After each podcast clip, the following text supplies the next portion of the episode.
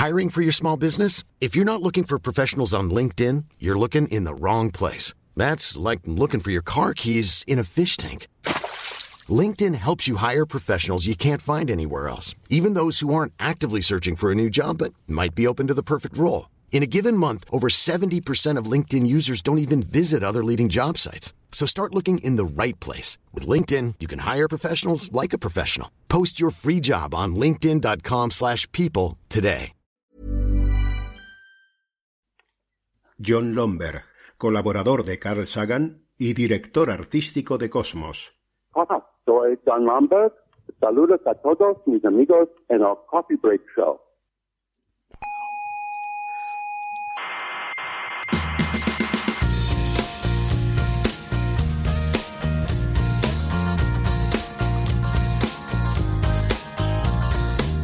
Aquí comienza Coffee Break, la tertulia semanal de la actualidad científica. El programa está bien.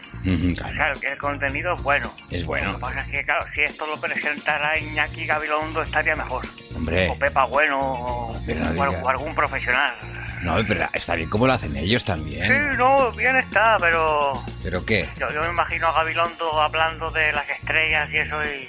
Eso sí que sería un programa bueno, pero... Pero bueno, es lo que hay, es lo que hay, es lo que hay.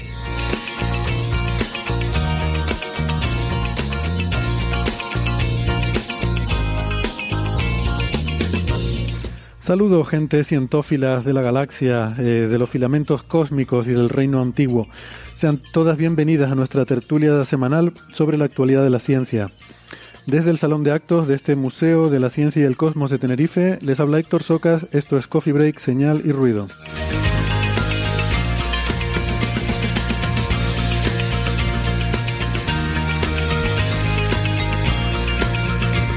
Hoy hablaremos sobre el tema del fosfano en Venus. Eh, tendremos también algo de arqueología, con nuevos descubrimientos en Alejandría y la necrópolis de Saqqara. Y hablaremos de redes neuronales y física solar. Eh, vale, es un poco de autobombo, pero mm, yo espero que les pueda resultar interesante. Y si no, digo yo que oye, que ya que no les ponemos publicidad, pues por un día tampoco pasa nada. Y por último, magnetismo cósmico. Esto suena a algo que te venderían en la consulta del curandero cuántico, pero no. Es un paper muy chulo con un descubrimiento observacional que creo que es muy interesante, ya verán.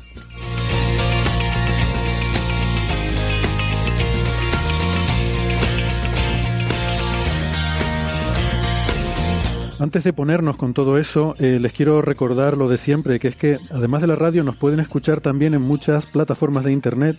Estamos en Evox, en Spotify, en Google Podcast, en Apple Podcast, en TuneIn y en Lecton. No dejen de suscribirse porque no les cuesta nada y así no se pierden ningún episodio. Nuestra página web es señalirruido.com, todo junto con la ñ y todo, señalirruido.com. Y en esa página web pueden encontrar todos nuestros episodios, las referencias de los artículos que comentamos cada semana y también la información sobre cómo encontrarnos en redes sociales, en Facebook, en Twitter y también en Instagram. Y en Facebook está el Club de Fans, eh, donde pueden interactuar con nosotros y con otros oyentes del programa durante toda la semana. Eh, si quieren dejarnos consultas, comentarios, críticas, sugerencias, pueden hacerlo. eh, preferimos que en las redes sociales, pero si algo requiere pues un poco más de privacidad en la comunicación, nos pueden escribir a la dirección de correo oyentes señalirruido.com.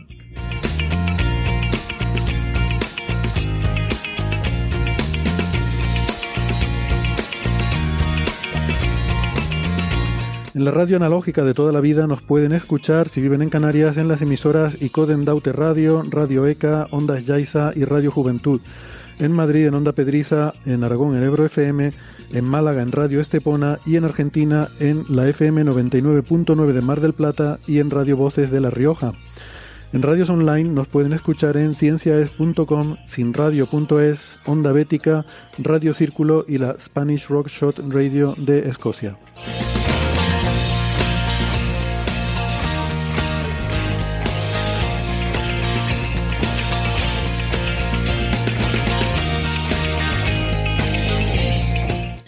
Estoy encantado de dar la bienvenida a la tertulia de nuevo a Bea Ruiz. Hola, ¿qué tal Bea? ¿Cómo estás? Hola, ¿qué tal? Bea es doctora en ciencias físicas, eh, es investigadora en Italia en el INAF, el Instituto Nacional de, de Astrofísica. Eh, tenemos. ¿No? ¿Qué, ¿Qué, he dicho? En el Instituto Nacional de Física Nuclear. Ah, vale, perdona. El INAF es otro. Sí, eh, sí. ¿Es INAF también? Es... Eh, INFN. INFL, vale. Se parece. Eh, aquí en La Laguna tenemos a Andrés Asensio, pero no conmigo aquí en el museo, sino conectando. ¿Dónde estás, Andrés? En mi casa. Ah, es que te iba a decir, ¿el fondo, ¿te has puesto un fondo de Zoom o es tu casa realmente? Es mi casa, es mi casa. Vale, vale. Andrés Asensio es doctor en ciencias físicas, investigador del Instituto de Astrofísica de Canarias. Eh, Andrés es eh, arroba en Twitter y olvidé decir que Bea es arroba CMBARG. Voy a decirlo arroba CMBARG para evitar confusiones. Eh, en Málaga tenemos a Francis Villatoro. Hola, ¿qué tal Francis? Muy bien, aquí estamos. Un día, el tiempo un poquito apagadito, el cielo está un poquito gris, pero bueno, es luminoso. Francis es, eh, es, físico, informático y doctor en matemáticas, profesor en la Universidad de Málaga y es arroba emulenews en Twitter. En Alicante tenemos a María Rives. ¿Qué tal María? Hola, ¿qué tal? Estoy encantada de estar aquí con vosotros hoy. María es eh, eh, profesora en el Centro Superior de Idiomas de la Universidad de Alicante y es arroba neferchiti en Twitter. Bueno, eh, yo, a mí antes de empezar, me apetece poner un clip, poner un audio. ¿Por qué sí? ¿Y por qué no? Eh, María, ¿sabes lo que es el copto? Hielos. ¿Qué me suena? estás contando? ¿Vas a, poner, ¿Vas a poner un audio en copto? ¿El último estadio de la lengua egipcia? El último estadio de la lengua egipcia. ¿El copto se parece algo a lo que hablarían los egipcios antiguos? Sí, gracias a, al copto, Champollion pudo empezar a descifrar la roseta. Uh -huh. ¿Pero esto es una sorpresa para mí o qué? Eh, yo es que estaba pensando, digo, ¿cómo sonaría eh, cumpleaños feliz en algo que pareciera eh, al egipcio antiguo? ¿Cómo, ¿Cómo cantarían cumpleaños feliz los antiguos egipcios, no? ¿Qué le cantarían a Nefertiti? yo no sé, le, no sé si le cantarían algo parecido a esto.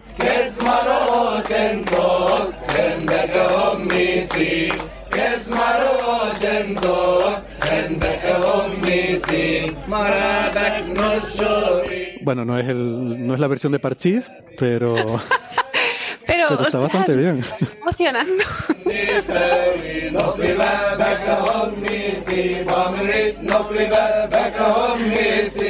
Feliz cumpleaños, María. Muchas gracias, estoy llorando. Te veo. De la vergüenza, ¿no? De la alegría. Por la situación. Gracias. Muchas gracias, compañeros. Me he emocionado. Me he emocionado. Es que, claro, no sabía que ibas a. a que decías. Digo, Copton, no me has dicho nada. Muchísimas gracias. Esto es fuera de programa. Esta...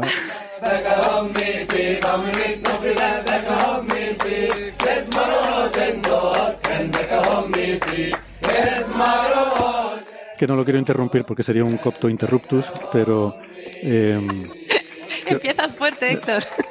Me pregunto, ya te digo, siempre me, me ha dado curiosidad esto, ¿no? Pensar si, si esta gente, pues realmente, no sé, esta, esta forma de hablar, estas canciones, etcétera, reflejarían algo de, de la cultura de, de, este pueblo tan antiguo, ¿no? Así sí, que. Mira, me ha emocionado, jope. Bueno, Muchas gracias. Ya está, ya me voy. Mientras, mientras te recuperas, eh, podemos comentar otras cosillas. Por ejemplo, eh, estos días ha salido publicado el libro de Avi Loeb, ¿no? por si alguien no se ha enterado. Yo no sé si queda alguien en la galaxia que no se haya enterado que se ha publicado el libro de Avi Loeb que se Yo titula creo que Extraterrestre. Los extraterrestres que venían en Oumuamua se han enterado también. Yo creo que también se han enterado. Eh, bueno, pues lo ha estado comentando mucha gente, ha estado hablando del tema.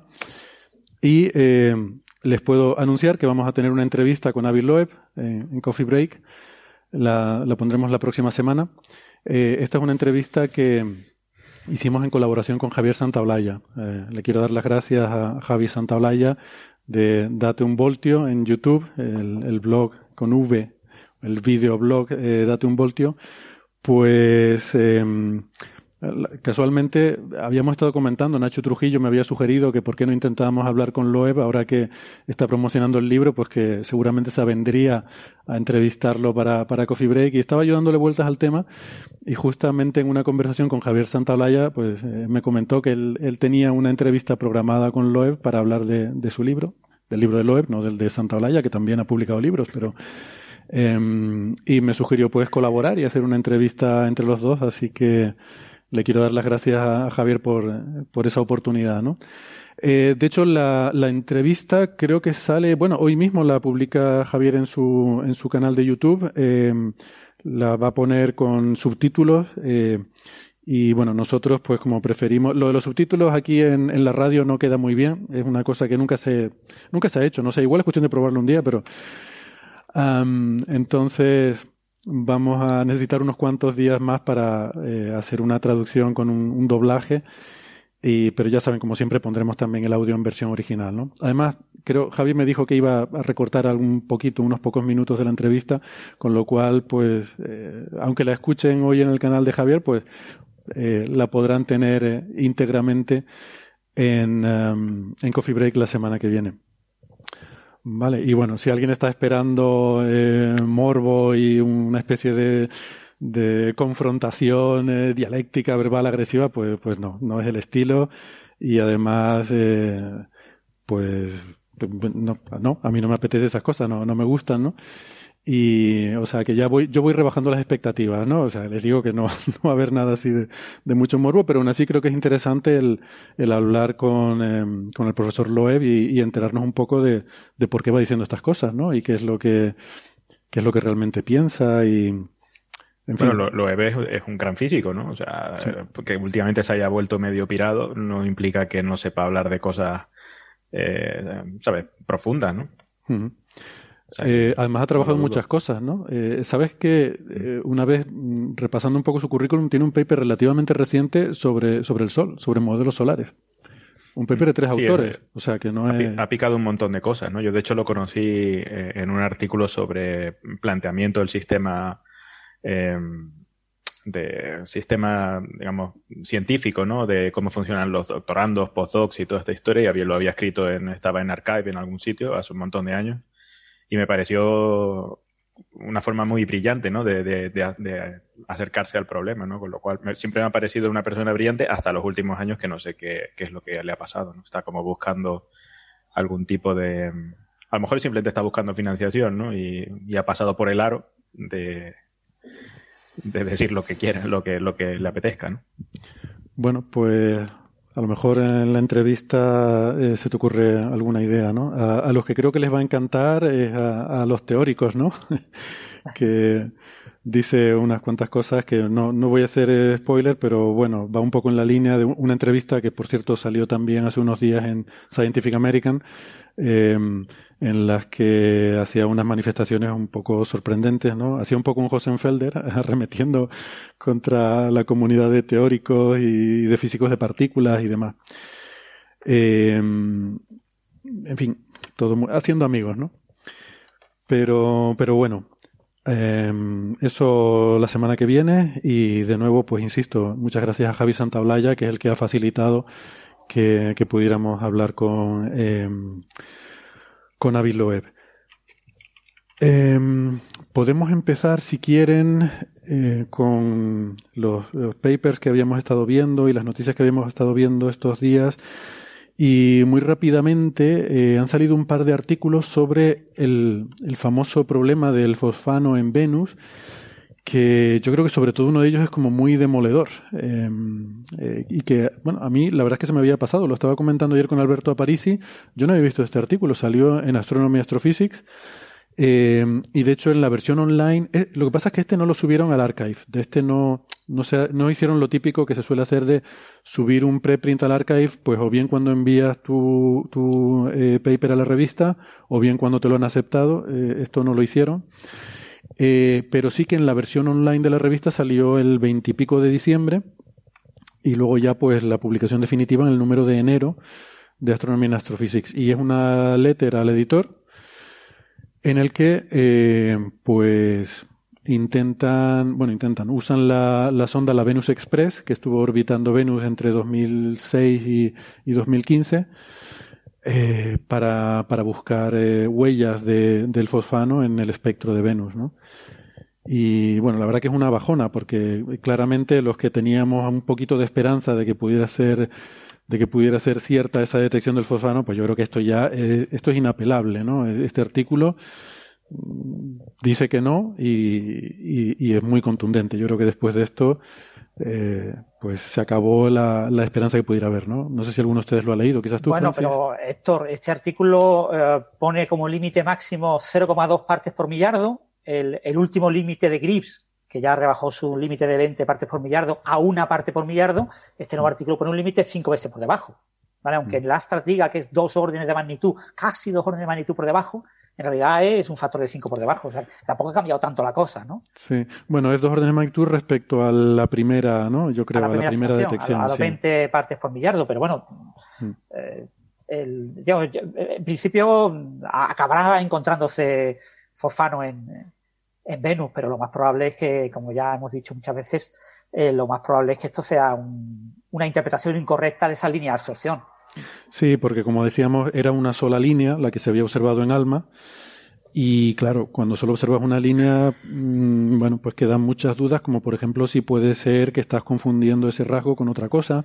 Además estaba como muy al límite del ruido, pero este, este artículo, los espectros son mucho más limpios.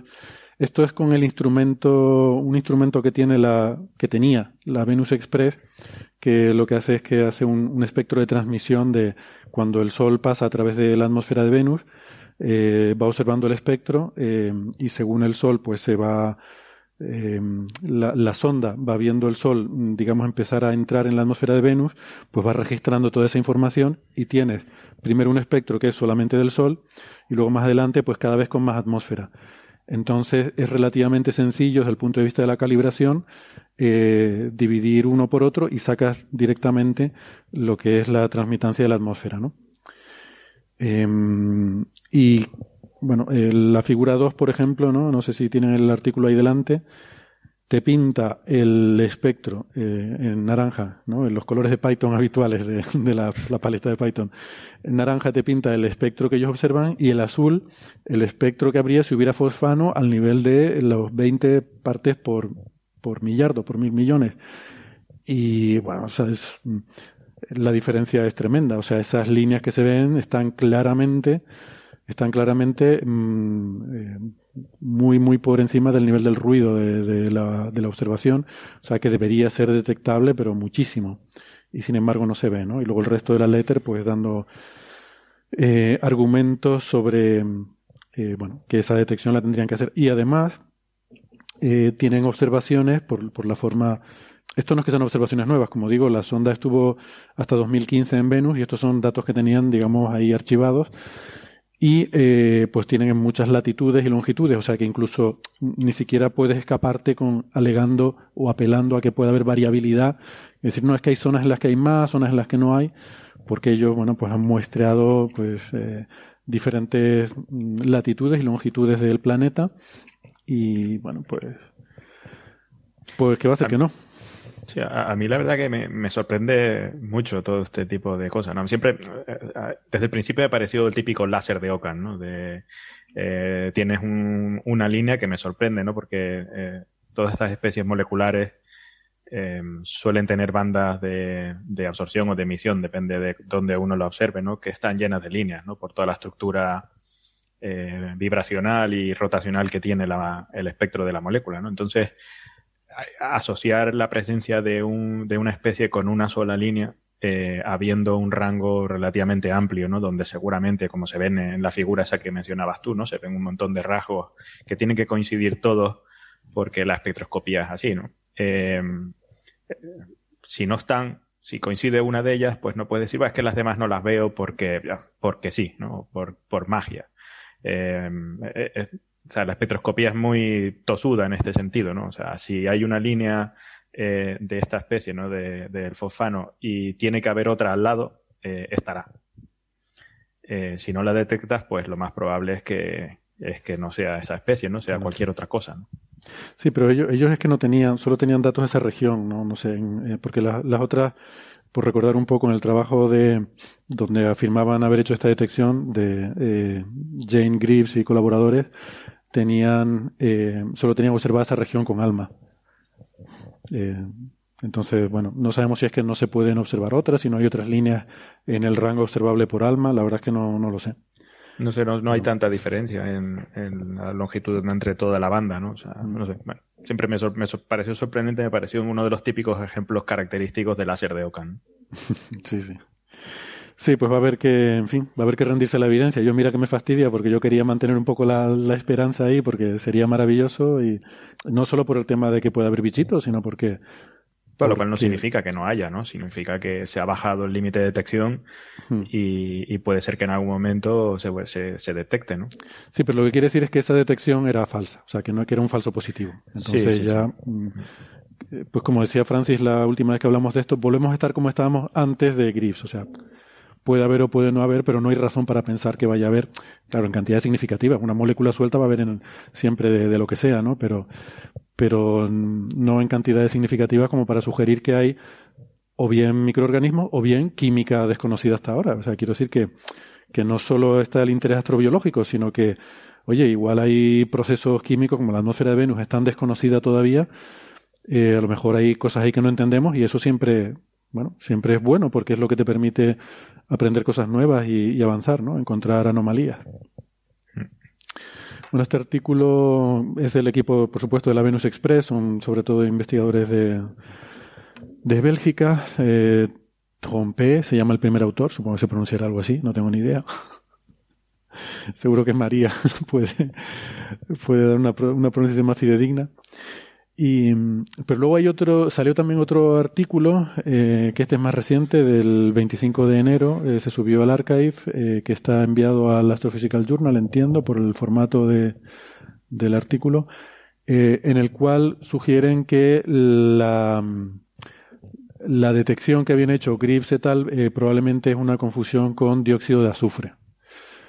Porque, claro, ahora lo que quedaría sería saber, bueno, mm, por qué de dónde viene esa falsa detección. Para Alma, claro, todo, todo esto yo me imagino políticamente para un, para un consorcio tan grande como Alma, que se ha visto involucrado en todo este asunto y toda la publicidad que ha habido y, y toda, la, toda la repercusión que ha tenido, que ellos, bueno, retiraron los datos para volver a hacer un reanálisis más detallado, cambiaron la, eh, toda la, la, línea de calibración de los datos y de alguna forma, pues Alma, mm, eh, ha respaldado que esos datos eran correctos, ¿no? Los de Griffiths y colaboradores. Por lo menos después de la segunda revisión. Se hicieron una revisión de todo aquello y dijeron, bueno, estos son los datos. Es verdad que con mucho ruido y demás, pero digamos que Alma está un poco detrás de, de todo eso, ¿no? Entonces yo me imagino que este artículo pues tiene que tiene que doler un poco, ¿no? Tiene, que doler en el alma, como bromeaba con alguien el otro día, en el consorcio Alma, porque eh, bueno, eh, no, digamos que no es Alma quien ha firmado o quien ha em, eh, anunciado la detección, pero sí que son sus datos y, lo han revisado y, y, de alguna forma lo han respaldado, ¿no? Y entonces, supongo que será importante para ellos el determinar cuál es el problema. Si no hay fosfano, ¿por qué hay ese rasgo ahí? Si es que lo hay, y si no lo hay, pues en qué está mal la calibración o, o demás. Yo, aquí veo el problema que ya he, comentado más de una vez, ¿no? De que una vez estamos haciendo ese tipo de, máquinas, ¿no? En las que solo podemos tener una. Eh, solo hay dinero para un alma ahora mismo, ¿no? En algún momento habrá más. Eh, las cosas que salgan de ese proyecto eh, solo se podrán verificar casi por consistencia interna. No hay otra forma, no hay un cross-check que se pueda hacer con otra máquina, como se hacía hasta hace 15 o 20 años con los telescopios. O sea, tú cogías tu telescopio, alguien te decía, eh, he visto esta cosa en esta estrella. Tú cogías tu telescopio, mirabas y si lo veías, efectivamente, pues lo comprobabas, ¿no? Eh, ahora eh, esto no se puede hacer. Entiendo que son, bueno, son, son, proyectos muy grandes, no solo en astrofísica, sino también física de partículas, ¿no? En las que solo puede haber una máquina de un tipo, solo hay dinero para una máquina. Eh, entonces todo esto, incluso teniendo muchísimo cuidado con toda la consistencia interna de los datos, eh, digamos que haya un consenso en cómo se hace la reducción de los datos, eh, de que tenga que pasar una serie de test de consistencia y tal, aún así se siguen pasando este tipo de cosas y nadie las puede comprobar. Hmm. Sí, eso es un problema. Bueno, por ejemplo, en el LHC, ¿no, Francis? Por lo menos hay dos instrumentos que normalmente pues suelen un poco ahí es el mismo acelerador, pero hay dos detectores diferentes, ¿no? Sí, es un punto clave. En, física de partículas, una cosa que ya se vio, sobre todo a principios de los 70, es que eh, si tú hacías un único descubrimiento con, si tú tenías un experimento, un colisionador, lo que fuera, con un único detector y tú hacías un descubrimiento, nadie se lo creía. Entonces, te encontrabas con que tú decías, pero es que estás de seguro, este es el mejor detector del mundo para ver esto. La, la, la, única posibilidad de verlo es con este aparato y lo hemos visto. ¿Por qué no os lo creéis? No, no, hay que esperar a que otra gente lo haga de forma independiente, que confirme ese resultado y ahora se lo damos, ¿no? Entonces ya a principios de los 80 se decidió que todo colisionador tiene que tener como mínimo dos detectores gemelos. Tenían que ser dos detectores enfocados a resolver los mismos problemas, normalmente acompañados de otros detectores que hicieran otro tipo de detecciones, que estuvieran especializados en otro, en otro eh, tipo de temas, pero siempre dos detectores más o menos gemelos que además tuvieran diseños completamente independientes, con colaboraciones disjuntas en las que eh, hasta que no se eh, aceptara el diseño final, nadie supiera de la otra colaboración, del otro grupo, cómo era su detector. De esa manera se garantizaba la máxima diferencia entre ambos aparatos. ¿no? Mm. Entonces, eso ya se hizo con, con los, eh, en, el, en el CERN, eh, con el, el, se llamaba SPS, que fue el colisionador con el que se descubrieron los bosones WZ, eh, que eso fue liderado por, por Rubia, eh, que recibió el premio Nobel por ello. Se hizo con el LED para mm, buscar mejorar la, la, era un colisionador de electrones positrones que usa el actual túnel del LHC y que fue el que eh, tenía como objetivo mejorar la precisión de la masa del bosón Z y con eso determinar el número de neutrinos y determinar la, que realmente lo que se había descubierto luego de Z eran realmente los que correspondían a la teoría electrodébil, a la predicción que en última instancia acabó dándole el premio Nobel a, Higgs y, y, Bruce por el tema de, del bosón de Higgs. Eh, se hizo con el Tevatron y se hizo con el LHC. Entonces, mm. eh, y con los futuros colisionadores todo se está tratando de hacer también, ¿no? Y la clave es esa, que sean ah, instrumentos completamente diferentes, porque no ha habido un gran contacto entre las colaboraciones como para que hubiera cosas comunes en cuanto a, por ejemplo, tecnología de silicio, etcétera. Lo que pasa es que eso, eh, este tipo de cosas, una vez que los dos instrumentos eh, se ponen en marcha en las primeras observaciones, los primeros runs del instrumento, muchas veces acaban convergiendo. Por ejemplo, los detectores de silicio ahora están convergiendo muchísimo porque ha mejorado muchísimo la detección de traza de partículas y claro, los nuevos avances en ese tipo de instrumentos se están incorporando a ambos detectores, ¿no? Pero aún así, eh, esos instrumentos van convergiendo, es algo natural porque todo el mundo quiere tener lo mejor de lo mejor, pero en el eh, estadio inicial sí hay una gran diferencia entre ambos detectores, ¿no? Con lo que eh, no son idénticos, por lo tanto no ven lo mismo y en algunas cositas uno es un pelín mejor que el otro, pero en la práctica, si tú quieres programar un descubrimiento, tiene que aparecer en ambos conjuntos de datos. Bueno, por eso es importante también llegar segundo, ¿no? Eh, vea cuando el, las, anisotropías del fondo cósmico de microondas, por, por mencionar eh, bueno, algo de tu tema, que mm, había esa competencia también con experimentos en tierra, ¿no? Como el, experimento de que había aquí en Tenerife, eh, y fueron descubiertas por el, satélite, el, COBE, eh, pero finalmente es importante el, el que llega segundo y la confirma, porque si no, si no es por esa confirmación del que llega segundo, el primero, pues no puede tener el crédito de decir, he sido el primero en descubrir esto, ¿no? Y llevarse el premio Nobel. Sí, efectivamente. Eh, pasó exactamente lo mismo con, con, la anisotropía. De hecho, ahí se midió, se, se, cree que se midió la primera, pero claro, solo tenían un, una frecuencia y, y hasta que no se midió en, evidentemente en varias frecuencias, pues no se pudo confirmar ese, ese descubrimiento. Estamos hablando de los años 80, ¿eh? porque ahí en Tenerife, de, de, mediados de los 80, se están realizando experimentos de fondo cósmico de microondas. Son pioneros en el campo. Bueno.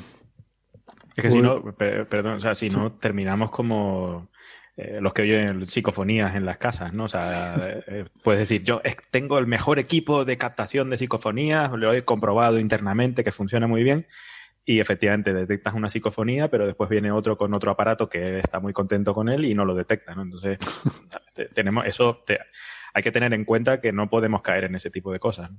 Claro, claro.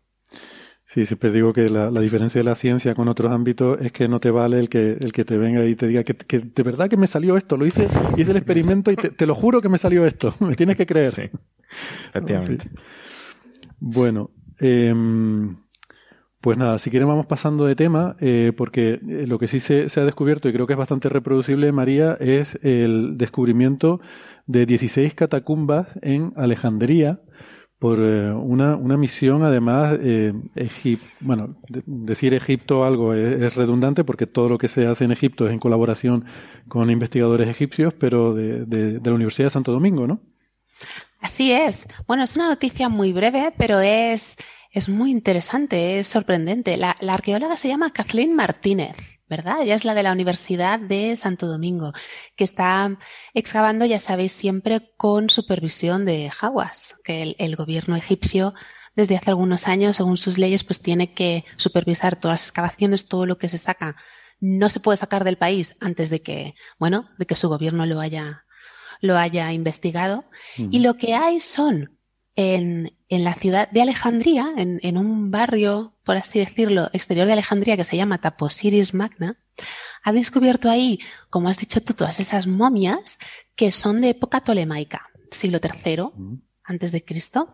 Esta, la ciudad de Taposiris Magna fue fundada por el Ptolomeo II, ¿vale? Es el hijo de Ptolomeo, el Ptolomeo de buena sí, el general de Alejandro. Esa fue en el año 280, pero luego se estuvo construyendo el templo que hay a Osiris ahí, que bueno, se estuvo construyendo hasta Ptolomeo IV. Es que Plutarco, Plutarco es el que nos ha transmitido esa leyenda de Isis y de Osiris, todo ese mito recogido, ese mito ya helenizado. Y entonces, lo que hay ahí de raro son las momias que tienen una lengua de oro. Una lengua de oro. Pico de oro, ¿no? Tiene una lengua de oro incrustada en la boca que según he leído ahí, pues podría ser un amuleto para que ese difunto hablara con, con Osiris a la hora de, de, su juicio, del juicio de los muertos, que tiene que presentar su corazón, ¿sabes? Tiene que pesar su corazón. Lo pesaban como una pluma, ¿no? Exacto. La pluma es la diosa Mat, la diosa de la justicia y la verdad. Entonces, Sí, pero no solamente lo que pesara el corazón, ¿eh? es que había 42 jueces que le hacían una pregunta al difunto y tenía que negar haber cometido esos pecados o esos delitos. Entonces, si lo negaba, si era justificado, ¿vale? Si era justificado y, y, le creían que es verdad, no, yo no he cometido esto, yo no he hecho esto, entonces su corazón pesaba menos que la pluma y, vivía eternamente, pero que no es que solamente fuera el peso de, del corazón, sino lo que él decía. Es un poco que te, que te mide la culpa, ¿no? Esto es muy, muy, muy cruel, muy oscuro. Esto es el corazón del ator de Edgar Allan Poe, básicamente, ¿no? Exactamente, exactamente. Entonces, esa lengua de oro, pues supuestamente le daba una habilidad para hablar con, con, todos estos jueces y poder salir justificado. Y aparte de la lengua de oro, una máscara funeraria, pero una máscara casi de, de, de todo el torso de oro, laminada de oro. Y... O sea, que eran gente bien acomodada, vamos, aquí no estamos hablando de alguien que vivía bajo un puente. Es que ahí, en esa, en esa ciudad, por esa zona, es donde Hawass está buscando a Cleopatra. Ah. La, tumba de Cleopatra. Ahí, ahí se encontraron, pero Hawass lleva ahí desde el 2010. Y esta arqueóloga de Santo Domingo desde el 2002, me parece, están excavando ahí. Que ahí se encontraron esas monedas famosas con la cara de Cleopatra, que decimos, pues no es tan guapa, que tiene un perfil así con nariz prominente. Y, y bueno, cada vez van saliendo elementos de la época tolemaica más tardía, porque Cleopatra es la Cleopatra séptima, que por cierto fue la primera de los Ptolomeos, que aprendió egipcio, que todos hablaban griego. Bueno, es una noticia breve. Hay otra, hay otra noticia también de, de Saqqara. Una, una, perdón, antes de, pasar, eh, que Cleopatra, una cosa muy sorprendente que se suele, se suele mencionar por, eh, eh, en fin, en, Internet, vamos, que la vi en Facebook, es que, y, y, llama mucho la atención, Cleopatra está más cerca de nosotros en el tiempo que de la construcción de las pirámides de Giza. Pues sí, eso también lo vi yo en el Facebook, ¿eh? También vi ese post y lo reposté.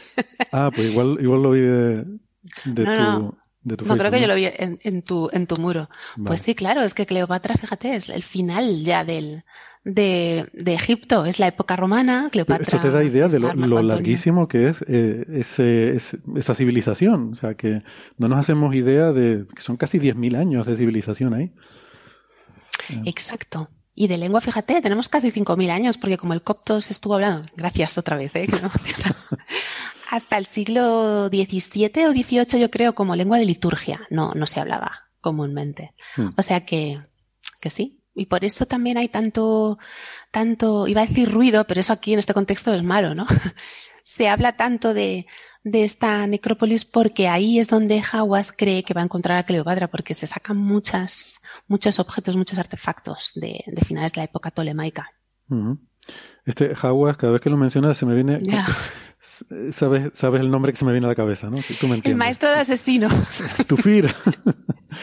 vale. Pero que luego, eh, luego hay que especificar que no hemos llamado asesino a este hombre. No, no estamos hablando de Dune. Estamos hablando de Dune.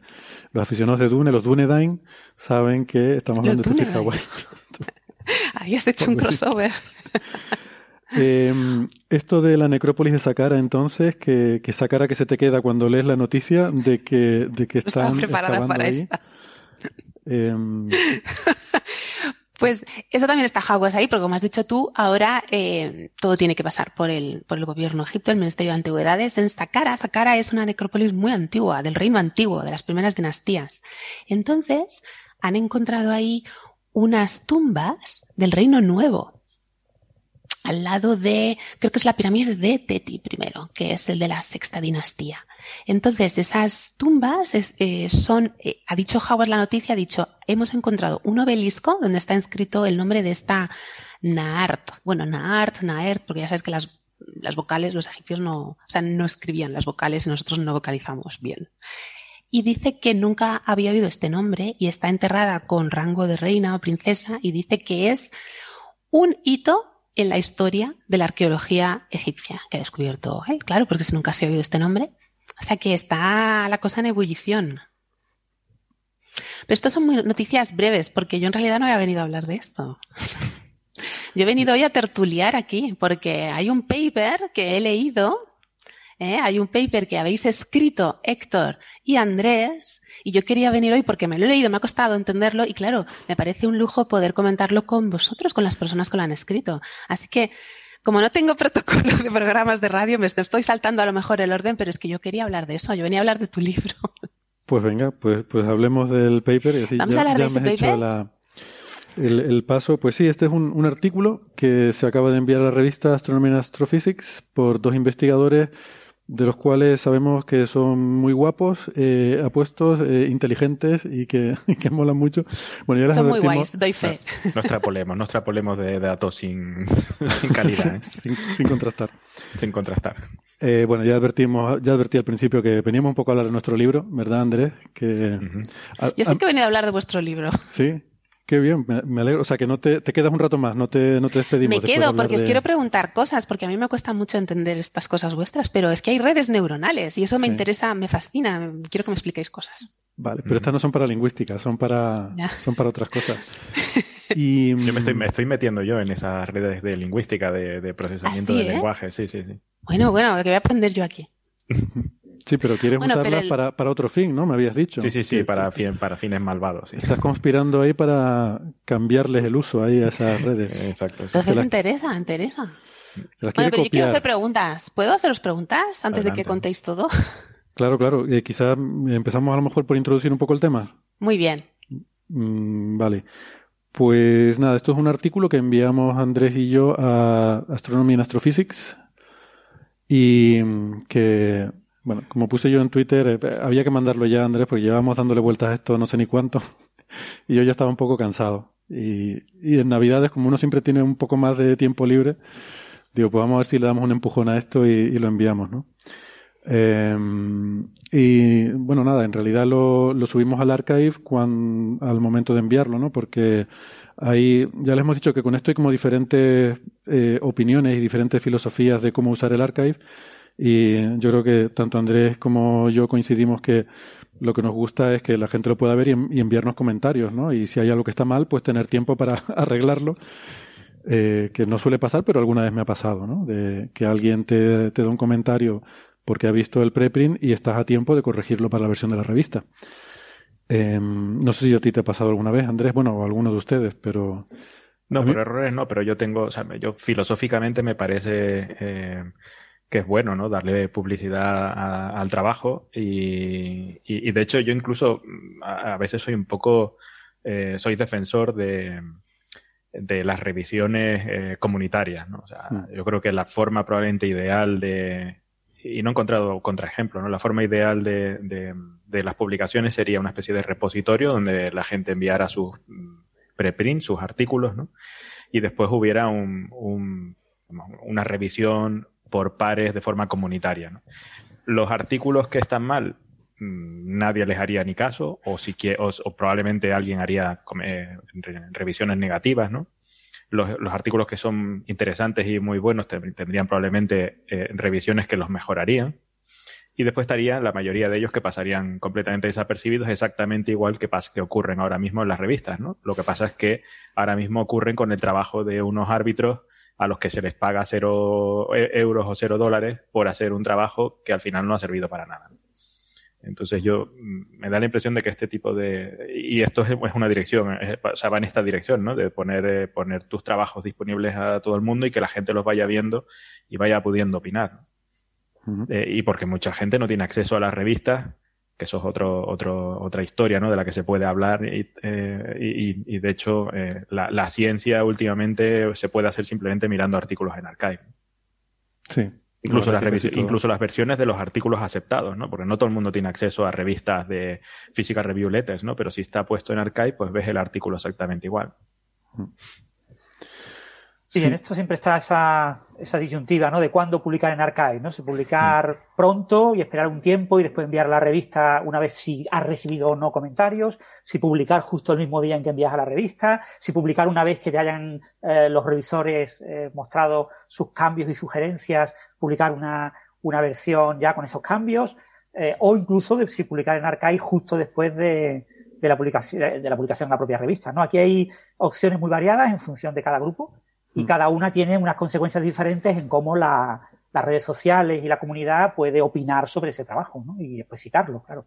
Pues aquí el gran riesgo que no ha comentado Andrés es que eh, si tardas mucho tiempo en que te lo acepten en la revista, vas a recibir citas al archive, pero no al artículo de la revista, que después, a nivel de contar esas citas, algunos eh, sistemas de gestión de citas las tienes en cuenta y otros no. Mm. Sí, eso puede, puede ocurrir. Eso puede ser un problema.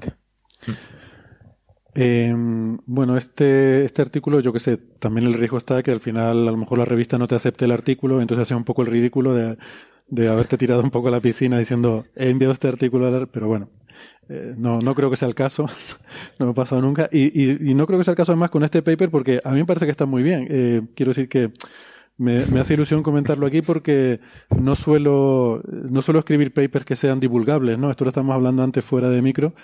Eh, no sé, yo casi todos los papers que escribo me parece que es que no se lo puedo contar ni a mi madre porque la, la aburro, ¿sabes? Pero, pero de vez en cuando articulitos como este yo creo que sí que se, mm, son, son chachis para contar y, por eso pues me, me, apetecía traerlo a Coffee Break. Eh, se titula Mapeando la, la fotosfera eh, solar superior. superior, sí, digamos la parte alta, la parte alta de la fotosfera solar con redes neuronales artificiales, ¿no? Y mm, yo realmente, eh, o sea, hay como dos cosas aquí. Eh, voy a confesar una cosa. Yo, este paper, antes de tener plaza fija, hubiera hecho dos. Hubiera, hecho, hubiera, intentado, hubiera intentado dividir esto en dos papers. Eh, una parte sobre el tema de la aplicación de redes neuronales y desarrollar una, una técnica para usar redes neuronales para, para trabajar con estos datos. Y otro paper distinto con la aplicación de eso al sol y qué cosas mm, puedes aprender sobre el sol con eso, ¿no? Que hubieran quedado dos papers más, digamos, con menos contenido, pero hay una época, ¿no? Sobre todo cuando estás ahí peleando por, por hacerte un currículum y por intentar eh, conseguir una plaza y tal, que una de las métricas, por lo menos hace 20 años, una de las cosas que era súper importante era que tenías que tener muchos papers. ¿Vale? Y luego ya, luego ya a lo mejor cuando pasaba, tenías que tener, yo qué sé, 30 papers eh, con, con referí para que te empezaran a mirar otras cosas, ¿no? Y luego ya, cuando, una vez que pasabas ese nivel, ya los tribunales empezaban a mirar, pues ya otras cosas más sutiles, ¿no? Que, que si las citas, que si proyectos, que si tal. No sé si hoy en día, yo creo que hoy en día ya se cuentan más las citas, ¿no? Más que el número bruto de papers, pero bueno, sigue, el peso sigue siendo importante, ¿no? Y, en la universidad tenemos el sistema de sesenios, que fundamentalmente es por peso. Te exigen cinco artículos del mayor impacto posible, o sea, en revistas JCR, Q1, etcétera, eh, cada seis años, y entonces lo que te miran es el número. Si tienes mm. tres, pues tienes que rellenar para que parezca que tienes cinco. Mm. Sí, pero nosotros, por ejemplo, yo que sé, en una, en una oposición o cuando estás seleccionando postdocs, eh, pues tú eh, hay un tribunal y el tribunal pues intenta mirar los méritos, ¿no? Pero eso es como ya un, refinamiento, eso ya de segundo orden. O sea, primero hay un corte que haces una primera criba, pues claro, hay, lamentablemente suele haber muchos más candidatos que, que, plazas. Y, y, entonces se suele hacer una, una, primera criba que es basada mm, solamente en el peso y, y, luego ya pues miras un poco más los detalles y las sutilezas, ¿no? Pero bueno, que ahora afortunadamente uno ya se puede permitir el lujo de decir, no, mira, eh, prefiero hacer un artículo que sea más, y así me ahorro, es menos trabajo que, escribir dos artículos. Eh, y tiene como más, no sé, más, más contenido, ¿no? Y entonces hay una parte que es eso, es una, una técnica que, que, utiliza redes neuronales para analizar observaciones, que son observaciones de espectros, básicamente, espectro y polarimetría y luego otra parte que es la aplicación al sol. ¿no? Oye, pero pone aquí, perdón que interrumpa, es que esto de las redes neuronales me trae a mí, por la que la amargura, pero pone aquí que lleva sector trabajando en esto desde hace 20 años. O sea, que eres pionero en esto. ¿Tú hacías redes neuronales? ¿Programabas tú? Mírame las canas, que ya, ya tengo una edad. Estas cosas, efectivamente, te hacen sentir un poco viejo, ¿no? Eh, porque, sí, desde principios de los 2000 Em, resulta que en física solar hay, hay un problema, ¿no? Que, que es que es, es, muy importante para sacar la, la, información. Igual estoy hablando mucho, Andrés. Ahora, ahora tú te dejo. Ah, te preguntamos a ti, Andrés. No te creas que te vas a escapar. Te, dejo que, que, luego elabores tú. Pero eh, el asunto es que tenemos observaciones que son básicamente, eh, tú tienes, imagínate, una imagen del Sol, pero en cada píxel no tienes solo un píxel que te da la intensidad, sino puedes tener un espectro de ahí, ¿vale? Un espectro, incluso a veces tienes hasta la polarización, tienes la espectropolarimetría, o sea, cómo varía la polarización y la intensidad con la longitud de onda. Eh, y entonces tú sabes calcular, mmm, hay códigos numéricos para que a partir de las condiciones que hay en ese píxel en la atmósfera, pues qué temperatura hay, qué campo magnético hay, qué velocidades se está moviendo el plasma, tú puedes calcular el espectro. Eso es directo, se llama el problema directo. Pero claro, lo, interesante eh, suele ser lo contrario. Tú lo que observas es el espectro y lo que quieres es intentar determinar, lo que te interesa es determinar cómo son las condiciones en esa atmósfera. Entonces eso lo llamamos el problema inverso.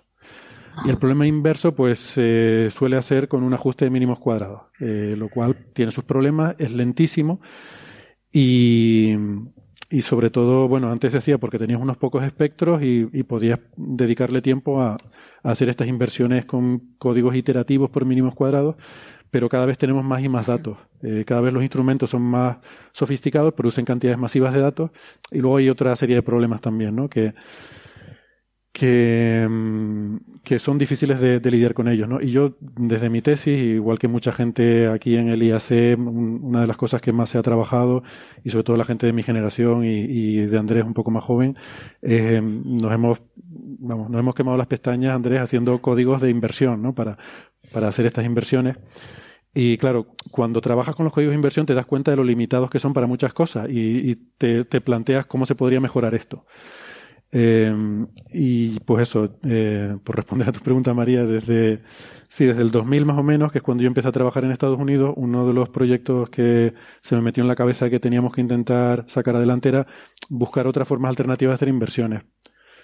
y, y, de hecho, para este tipo de cosas, pues uno, uno de los primeros trabajos, habíamos dos grupos ahí compitiendo, estaban eh, un, bueno, un estudiante de doctorado en Alemania que se, se llama Thorsten Carroll, con su jefe Staude, estaban haciendo también inversiones con, con redes neuronales y estábamos ahí un poco compitiendo, ¿no? Eso fue a principios de los 2000 y bueno, la verdad que sacamos resultados interesantes en aquella época, pero luego la cosa un poco decayó, el interés en todo esto. Eh, a mí me parecía que estaba muy chulo era muy interesante, pero había algunos problemillas que, que no se consiguieron solventar y que algunos de esos problemas tenía que ver con las observaciones y con la instrumentación que había en aquella época. Pero que ahora, 20 años más tarde, la instrumentación es mucho mejor y entonces esos problemas ya no son tan, eh, tan acuciados. Entonces ahora es buen momento para retomar ese tema, ¿no? Eh, y se pueden hacer, de hecho, cosas incluso más... Eh, eh, se pueden hacer cosas más sofisticadas que algunas de las que se hacen con códigos mínimos cuadrados. Eh, por ejemplo, Andrés hace un par de años eh, sacó un, una técnica que permitía invertir, en vez de píxel a píxel, coger un campo bidimensional completo y tratar los dos juntos. Que eso también tiene sus ventajas porque tienes el contexto de, de la información que tienes también bidimensional, lo puedes meter también en esa inversión, ¿no? Y eso pues también tiene sus ventajas. Mm. De hecho, yo creo que justo después de esos años, principios del año 2000, eh, eh, probablemente digamos, los ordenadores llegaron a un nivel en el que todavía, todavía la, calidad de los datos se podían plantear hacer ese tipo de inversiones que contaba Héctor. Entonces, bueno, mm, pues quizás la gente no vio el interés a lo mejor en, en usar eh, aprendizaje automático ¿no? para resolver este tipo de, de problemas. ¿no? Eh, y de hecho hay misiones como INODE, por ejemplo, el, el satélite INODE que observa el sol, ha observado el Sol desde el año 2010 o algo así. Eh, no, antes, antes. Hecho, INODE antes. 2005, 2006 7, yo creo. 2000, bueno, mm. sí, se o sea, se eh, los datos están invertidos en algún centro de datos, lo hacen ese tipo de inversiones. ¿no? Lo que pasa es que ahora mismo las expectativas de los instrumentos que vienen para el futuro, eh, pues o sea, los que hacemos códigos de inversión claramente vemos que no, no se va a poder hacer. ¿no? Entonces hay que rápidamente hay que intentar eh, eh, aplicar este tipo de técnicas de, de rápidamente es la palabra clave. Exacto, de aprendizaje automático que, que, que, permita lidiar con estos datos, ¿no? Si no, pues la gente Luego, no podrá hacer física solar. ¿no? Luego, hay otra cosa también, ¿no? Que, que, preguntaba María por lo de programarse las cosas y tal. Es que también ahora es buen momento porque ahora está tan de moda el machine learning en todos los ámbitos que ahora podemos comprar una GPU para la máquina, ¿no? Eh, nosotros aquí usamos una GPU que compró Andrés, que instaló en, mi servidor y que estuvo ahí desarrollando la, las librerías y tal. Eh, pero hay un montón de código abierto, de, yo que sé, de Google, en Python hay un montón de herramientas que, que antes no había.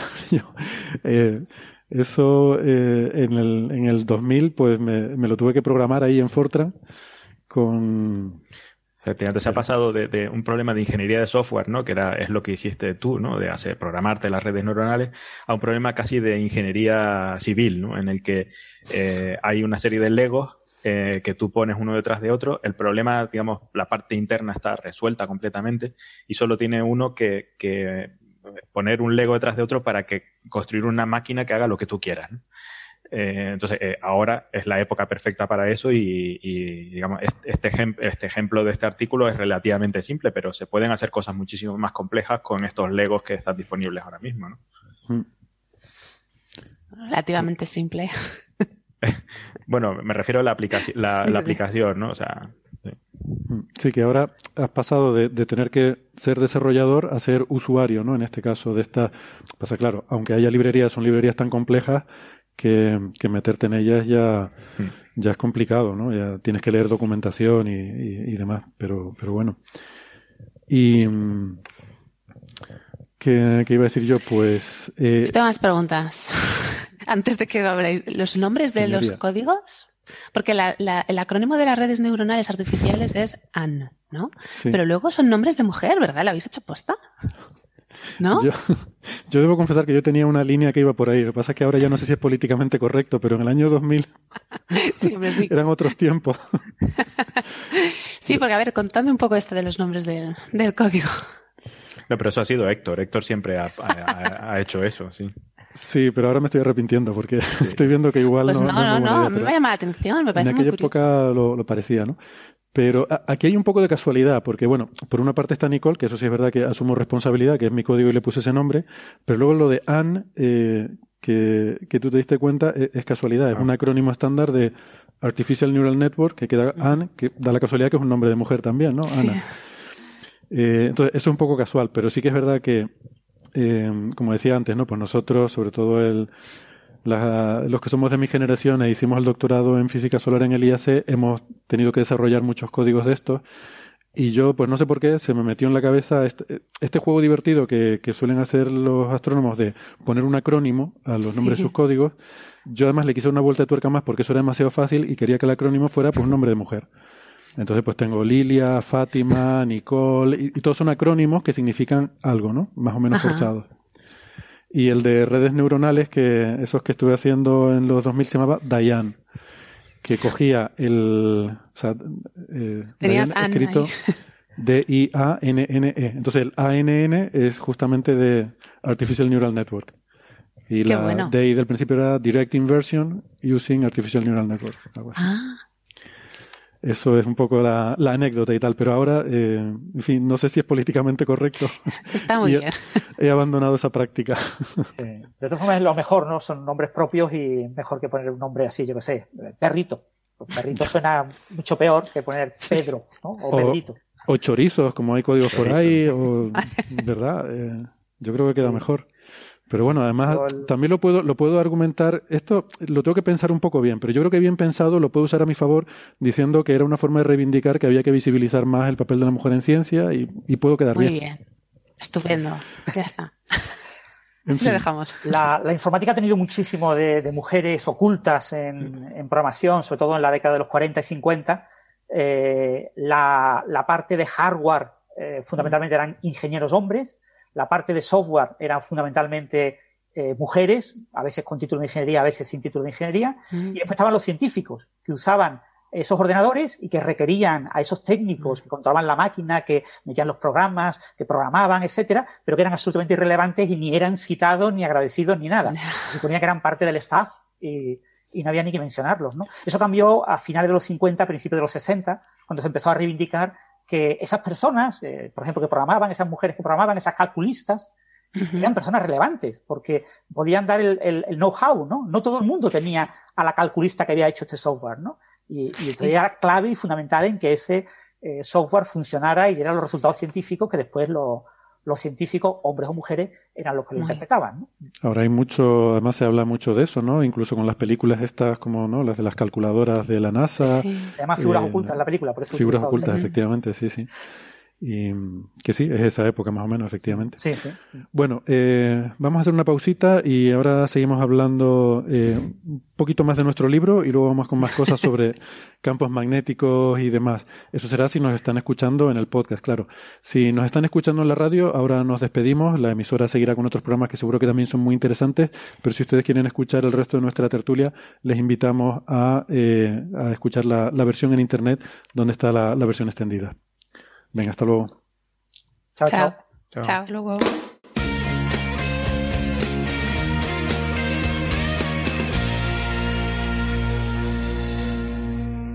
Bien, gracias por seguirnos acompañando. Bueno, eh, estábamos hablando de este artículo tan interesante que se va a publicar eh, y tendrá mucho impacto. Eh, bueno, probablemente no, pero, pero bueno, es el, es el nuestro y nos gusta. Eh, la parte de redes neuronales más o menos la habíamos comentado, ¿no? Em, ¿Tiene alguna novedad sobre otros trabajos que se han hecho antes eh, que van en esta línea? Pero bueno, aquí hay que decir que eh, aquí se trata de usar redes neuronales para no para clasificar o para reconocer, que es lo que a lo mejor estamos habituados, ¿no? A usarlas para o para producir imágenes o para trabajar con imágenes. En este caso se trata de dar numeritos, o sea, es un eh, es algo muy cuantitativo. Eh, en este caso esta red está entrenada para ver un, bueno, un espectro, un trocito pequeñito de espectro muy particular, que son un par de líneas muy observadas que, que tienen mucha tradición en física solar porque son relativamente sencillas de observar y, dan mucha información. Eh, y la red neuronal está entrenada para darnos temperatura en cinco alturas diferentes en ese píxel. Eh, las tres componentes del vector campo magnético, ahí ya sin, sin, entrar en detalle de cómo varía con la altura, sino simplemente un valor promedio porque no hay tanta información en las líneas espectrales. Normalmente tenemos sobre todo mucha información sobre temperatura y luego mucha menos información sobre cosas como el campo magnético o la velocidad, que son los otros parámetros que recupera. La velocidad solamente en la línea de visión, que es la velocidad Doppler que podemos sacar del espectro. ¿vale? Eh, entonces esos son los nueve parámetros que devuelve la red. Se le dan estas líneas espectrales y devuelve esos nueve parámetros, que son, como digo, cinco temperaturas en cinco alturas, eh, tres componentes del vector campo magnético y una velocidad en la línea de visión, una velocidad Doppler. Y lo bueno es que como es tan rápida la técnica, pues la puedes aplicar sobre mapas grandes, eh, observados por, por ejemplo, por INODE, que es con lo que lo estuvimos probando, aunque también la entrenamos para trabajar con el, el futuro, bueno, el nuevo gran telescopio solar de Hawái, el de KIST, que ya está construido. Y, pero todavía no hay datos del instrumento que va a producir estos datos. Entonces estamos esperando a que nuestro amigo Valentín Martínez Pillet, pues cuando haya las primeras observaciones, nos envíe datos, no para publicar con esos datos, sino para eh, terminar de afinar el, el, algoritmo para que pueda funcionar también con los datos del telescopio de KIST. Y entonces, pues, le, eh, bueno, y todo esto, de hecho, ya está en un repositorio de GitHub, todos los códigos, los conjuntos de entrenamiento, todo lo hemos puesto en GitHub para que cualquiera los pueda usar. Ya tenemos la versión para el satélite japonés Hinode y para el telescopio de KIST, eh, para que cualquiera los pueda usar, ¿no? Eh, entonces, una cosa eh, relativamente novedosa es que mm, de los trabajos que se han hecho recientemente para intentar eh, hacer eh, cosas parecidas, normalmente lo solían entrenar con simulaciones. Eh, ¿Verdad, Andrés? Si quieres puedes comentarte un poco más de esto, que, tú también has trabajado con simulaciones y aquí no, aquí no usamos simulaciones, sino nos dedicamos a meter cosas totalmente aleatorias para intentar que la red fuera lo más general posible y no estar restringidos a lo que ha visto de las simulaciones, ¿no? Sí, eh, claro, o sea, uno de los problemas de cuando uno quiere usar eh, técnicas de aprendizaje automático sobre, en el caso este supervisado, es que necesitas esa supervisión. Es decir, necesitas un conjunto de entrenamiento que te dé tanto la entrada como la salida para que después la red neuronal sepa cómo pasar de la entrada a la salida y después ya, si generaliza correctamente, aplicarlo a, otros casos que no haya visto. Entonces, eh, normalmente eh, en el sol uno no conoce eh, esa entrada y esa salida, es decir, uno no conoce la temperatura y el espectro que sale de, de esa estratificación de temperatura. Eh, entonces, pues, en muchos casos lo que se usan son simulaciones numéricas de la convección solar que están, están a un nivel suficientemente, eh, digamos, desarrollado como para um, uno suponer que son suficientemente parecidos a lo que hay en el Sol. ¿no? Que son la verdad. que son la verdad, sí, sí. Eh, sí, siempre la gente dice son suficientemente realistas, pero como nadie ha visto realmente cómo es el sol, cómo es la atmósfera del sol, siempre me ha resultado un poco jocoso, ¿no? Eso de realista, pero bueno. Como, como eh, a, a, esa resolución, claro, porque es que la, las simulaciones tienen mucha más resolución que. O sea, no, me refiero, las, ima las imágenes parecen lo que parecen la, la, digamos, la superficie del sol, pero nada te dice que, de, que, la, que en profundidad sean efectivamente así, ¿no? Hasta que uno no vaya allí no hay eh, entonces, bueno, por, por, ejemplo, los casos que, que nosotros publicamos hace un, un, año, un par de años, eh, entrenamos con, con, simulaciones, con un par de, de, simulaciones, y la verdad que funcionó relativamente. Sí. Bueno, eran, eran, sí, de hecho eran dos cubos de simulaciones, fue suficiente, ¿no? Para, para que esto aprendiera. Mm. Y, y funcionaron relativamente bien. Y claro, la ventaja, una de las ventajas que decía Héctor es que, pues, eh, se pueden hacer inversiones mucho más rápido, ¿no? sobre todo ahora que existen las tarjetas gráficas que son, en el fondo, son procesadores eh, masivamente paralelos, ¿no? que pueden hacer eh, operaciones relativamente simples, pero eh, de forma muy, muy paralela. ¿no? Y nosotros éramos capaces pues, de, de invertir mapas de 500 píxeles por 500 píxeles en el orden de 100 milisegundos o algo así. Hicimos un cálculo, de hecho, y hubiera, somos capaces, hubiéramos sido capaces de de invertir todo el, el, todo el conjunto de datos de Inode, que llevo observando eso desde el año 2007, en alrededor de 30 minutos. ¿Todo el archivo? Todo el archivo, haciendo el calculillo simplemente. ¿no? Qué bueno. Eh, ¿Inode sigue tomando datos o ya dejó de tomar datos? Sí, sí, creo sigue, que sí. Sigue. Sí, sí, sigue. Eh, hay algún tipo de cosas que se han, hay instrumentos que se han degradado un poco, pero en principio siguen, sigue tomando datos. Yo no sé no sé cuál era la vida, la vida esperada de ese, de ese satélite y si, si se iba a extender mucho más. Eh, una, una, cosa interesante también de esta forma de entrenar sin usar simulaciones, sino eh, metiendo modelos aleatorios, eh, es que eso te permite De hecho, era una cosa que yo no estaba seguro. Le pregunté a Andrés si lo, si lo mencionábamos en el artículo o no, porque igual era así como dar ideas, ¿no? De una cosa que tenemos idea de futuro, es luego extender esto eh, a. Esto lo hemos hecho para bueno, lo que se llama la fotosfera del Sol, ¿no? Es esa parte de la atmósfera que son como 500 kilómetros por encima de la superficie, que es donde todo es mejor conocido. Eh, pero es muy interesante también ahora mismo en el Sol lo que se llama la cromosfera, que es la, la parte de la atmósfera que está por encima de, esa, de esos 500 kilómetros, unos 1000, 1500 kilómetros por encima. Y eso se entiende bastante peor y ahí las simulaciones sí que no son realistas. O sea, nadie, eh, nadie mm, pretende que, las simulaciones que hacen de la cromosfera se parezcan ni siquiera a lo que se observa, ¿no? Sino, bueno, simplemente es un régimen que todavía no se, no se maneja tan bien y, y el problema numéricamente es mucho más complicado. Entonces, para ese caso sí que no tenemos esas simulaciones realistas. Mm. Y sin embargo, esta técnica que, que hemos publicado aquí, en principio sería mm, muy directa de generalizar para aplicarlo también a la cromosfera, ¿no? Em, porque no necesitas tener una simulación para hacer el entrenamiento, sino te puedes dedicar a, a meter modelos aleatorios, calcular tus líneas cromosféricas y, eh, y proceder exactamente igual, ¿no? Entonces yo, bueno, me acuerdo que le pregunté a Andrés, oye, decimos esto en el paper o, o nos lo guardamos porque lo queremos hacer y para no estar dando ideas por ahí, pero al final nos cuesta guardar un secreto, Andrés. En cualquier caso, siempre habrá detractores de cualquiera de las dos formas que uno, o de cualquier forma que use uno, ¿no? Para hacer. Eh, porque, claro, todavía, todavía el machine learning o las redes neuronales tienen esa componente. Eh, eh, cuando, cuando la gente no conoce lo que estás haciendo, pues simplemente se queja y, no, y no se molesta ni en intentar entenderlo, ¿no? Mm. Y con, con el Machine Learning es muy fácil quejarse, ¿no? De la, típica queja de que esto es una caja negra, que tú metes cosas por un lado y sacas cosas por otro.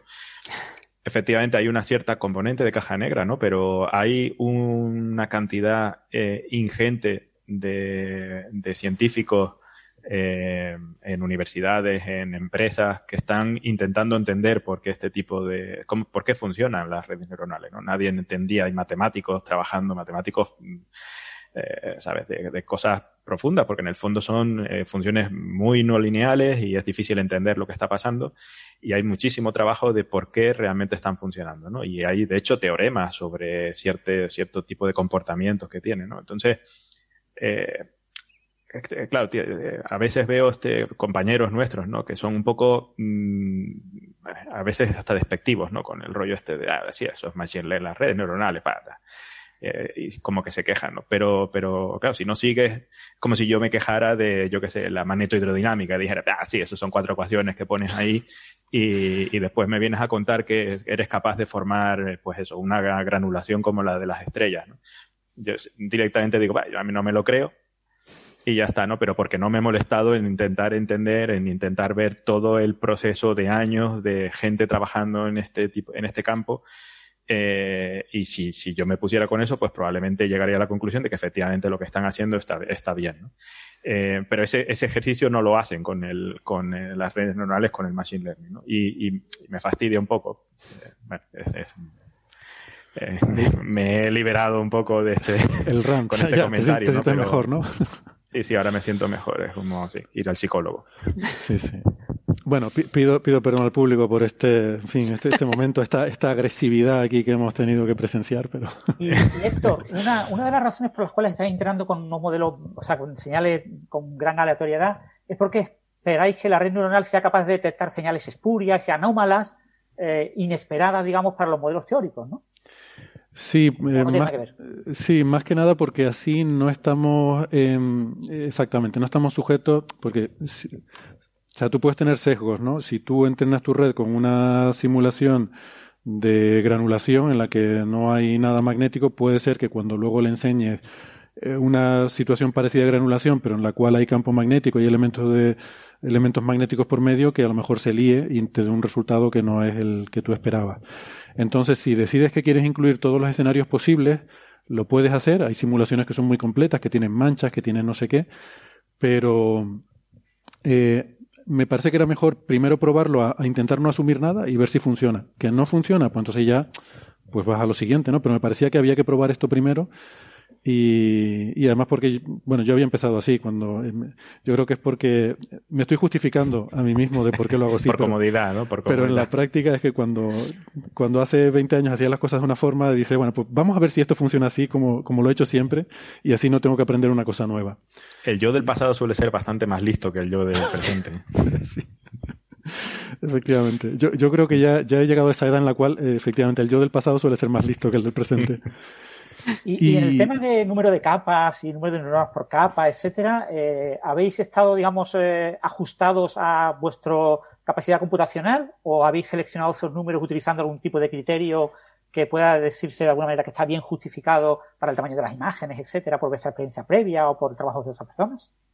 No, aquí fue un poco de prueba y error, ¿no? Mm. No hubo ningún estudio así demasiado profundo, ¿no? Porque de hecho limitación en tiempo de cálculo no, no existía. Son redes demasiado simples como para.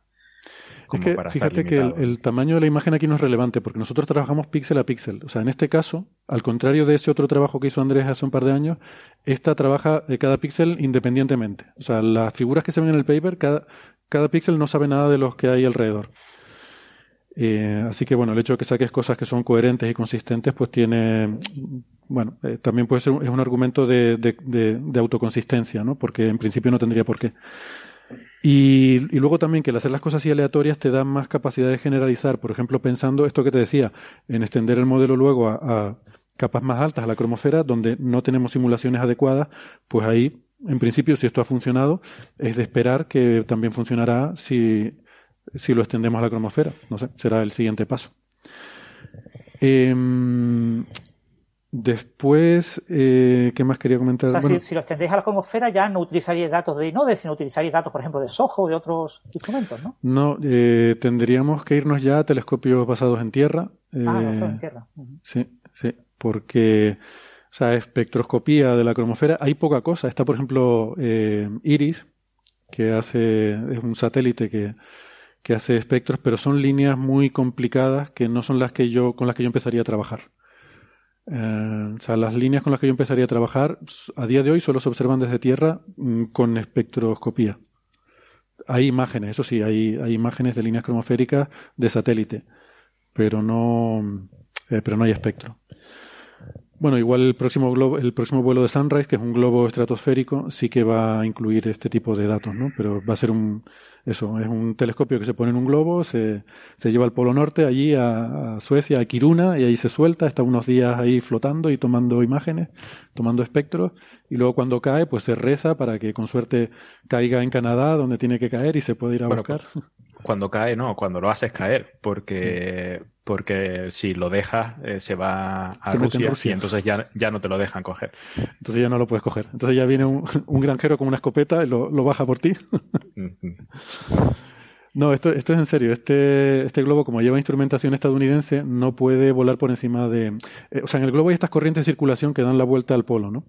Eh, entonces, si tú sueltas un globo en Suecia, va a empezar a moverse hacia el oeste, a cruzar el Atlántico, va a pasar por Canadá, sigue dando la vuelta y entra por Siberia. Eh, y, no están autorizados porque lleva un instrumento estadounidense y pues no les dejan que sobrevuele eh, que sobrevuele Siberia. La idea inicial de Sunrise era soltarlo en la Antártida y que estuviera un mes eh, tomando datos. Pero bueno, al final eso era muy caro y se conformaron con soltarlo de Suecia, que estuviera 10 días, dos semanas y luego caer en Canadá y recogerlo en Canadá. Yo le sugería a Valentín en su momento que por qué no lo hacían en plan cometa, ¿no? O sea, por qué no le atan, no atan un, un, ¿cómo se llama? Una cuerda y dejan el globo flotando, ¿no? Pero claro, la, simplemente el peso de la cuerda hasta 40 kilómetros, mmm, no creo que haya material que sea suficiente a aguantar esa tensión, ¿no? Pero a lo mejor en su momento se pueden tener eh, globos, mm, eso, que lleven telescopios, eh, que pesen bastante, ¿no? Eh, y simplemente atados y cuando quieras pues, los recoges eso, eh, ¿Has visto las imágenes de cómo lo lanzan? Es que es muy, es muy impresionante. Hay un camión de donde está enganchado la, la, cuerdita, ¿no? Que en la que ponen el globo, el globo pues lo, lo hincha, entonces empieza a subir, se va, se va tensando la cuerda, ¿no? Y, y, llega un momento dado cuando ya la, cuando ya está a la altura que quieren, pues ya lo sueltan, ¿no? Y se libera Y, da mucho miedo porque ves como el camión al que está sujeto se mueve, ¿no? Un camión grande y el, globo tira del camión y, y, se lo, está sin freno, evidentemente, para que no. Eh, pero no sé, uno pensaría que si algo sale mal ahí, se lleva volando el camión también. Tiene, no sé, da mucha grima cuando ves el vídeo. Bueno, eh, volviendo a esto, no sé si quieren comentar algo más sobre las redes neuronales. O, no, pero tienes que comentar una cosa que hay aquí en el abstract que me tiene a mí fascinado. O sea, es la primera vez, la frase es, la primera vez que se observa de manera directa el efecto de pared caliente, de paredes calientes. ¿Qué es, qué es esto? Esa es una buena pregunta. Me, me alegro que me guste esa pregunta.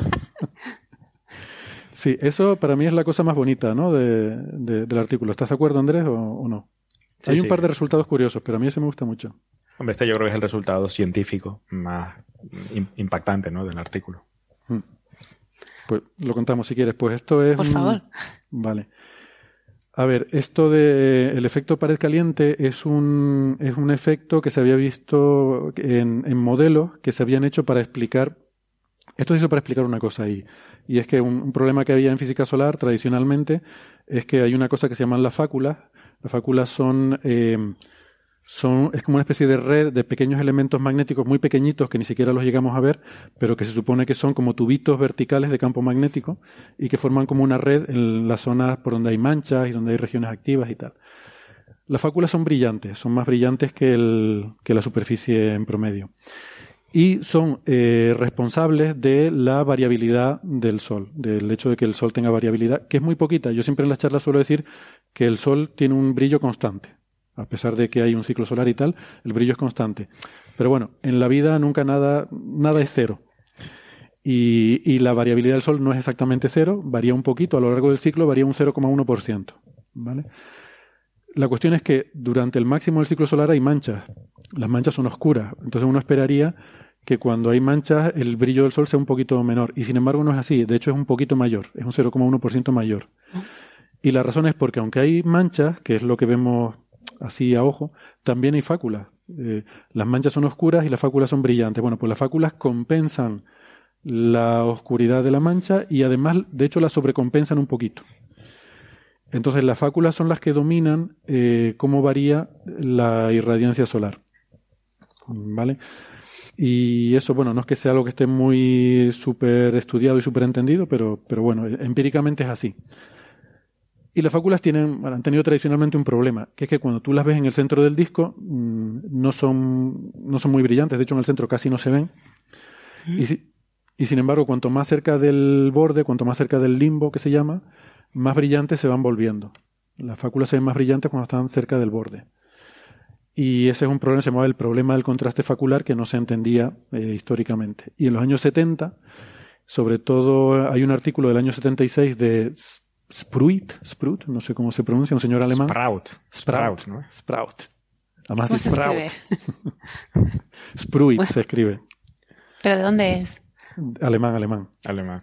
Ah, vale. Esto, todo lo han hecho los alemanes. Todas estas cosas, estas cosas de los modelos teóricos en los años 70 de tubos de flujo magnéticos son todos alemanes.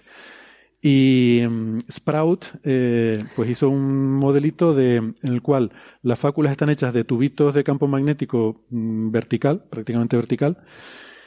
Y pasa una cosa, eh, se empezaron a dar cuenta con estos modelos que cuando tú tienes un tubo, bueno, de hecho ya, se sabía de antes porque pasa lo mismo en las manchas, cuando tú tienes un tubo de campo magnético, ese tubo está más vacío, está evacuado de material, ¿vale? Hay menos densidad dentro de ese tubo de campo magnético y además es más frío. El tubo en sí es frío y está evacuado. Por eso una mancha la vemos oscura, porque está evacuada de material y el material que tiene es más frío. Sin embargo, justo por fuera, el, borde de ese tubo tiene la pared exterior y esa pared está caliente. ¿Qué pasa? Que cuando tú miras, imagínate que es un pozo, ¿no? Eh, un pozo de estos de sacar agua. Eh, si tú miras hacia dentro del pozo, pues si tú estás mirando justo verticalmente encima del pozo, pues solo ves el fondo. Ves el fondo del pozo y tal. Pero si tú no lo estás mirando directamente desde la vertical, sino un poquito desde un lado, vas a empezar a ver la pared. La pared del pozo. Bueno, pues aquí pasa algo parecido.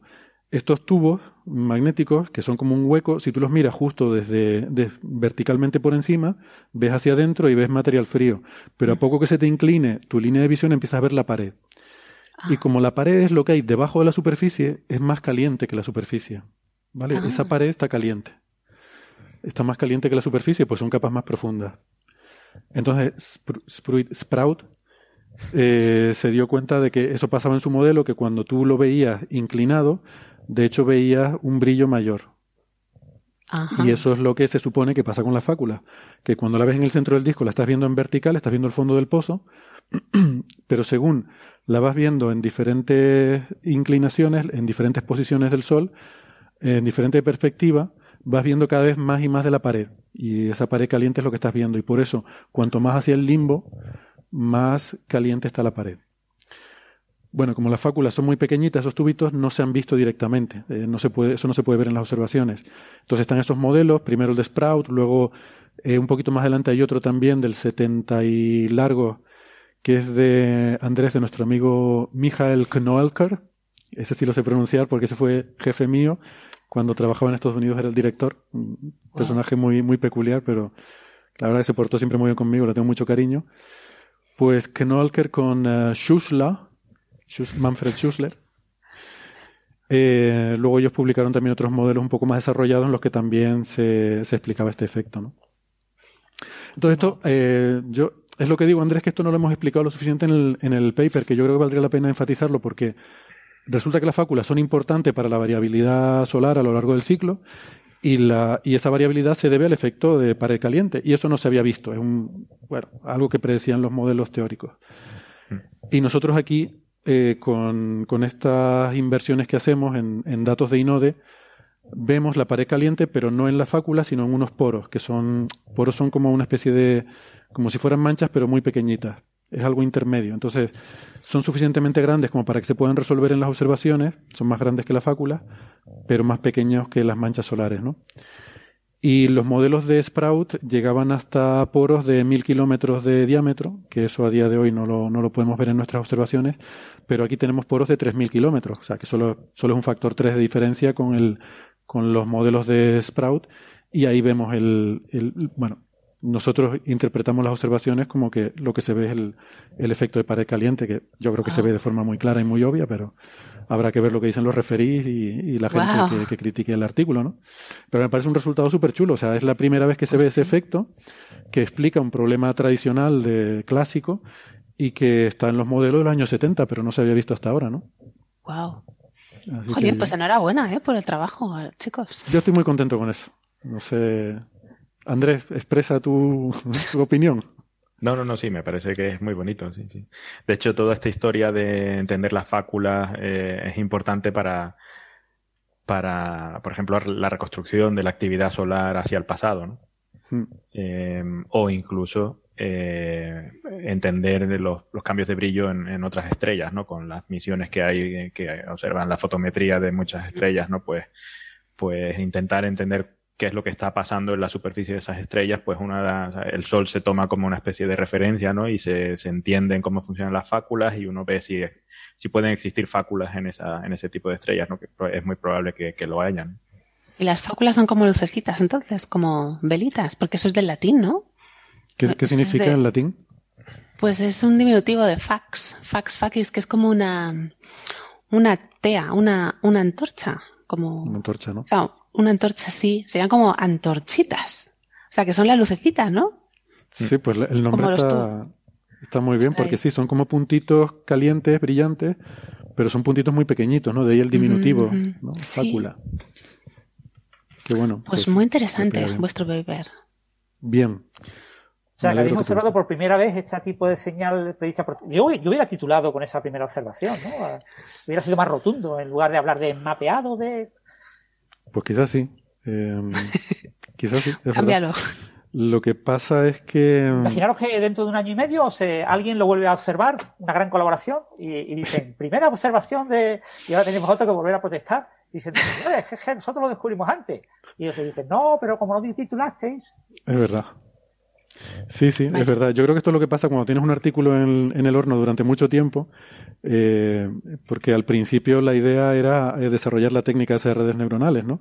Y luego esto salió un poco de casualidad cuando empezamos a aplicar las observaciones y a ver lo que salía en las observaciones y a, y a estudiar lo que salía, pero era el trabajo originariamente era desarrollar la técnica. Entonces yo creo que el título viene un poco de esa época cuando lo importante era el, de hecho, yo creo que probablemente tenga sentido hacer el cambio de, título, ¿no? Antes de, la publicación, ¿no?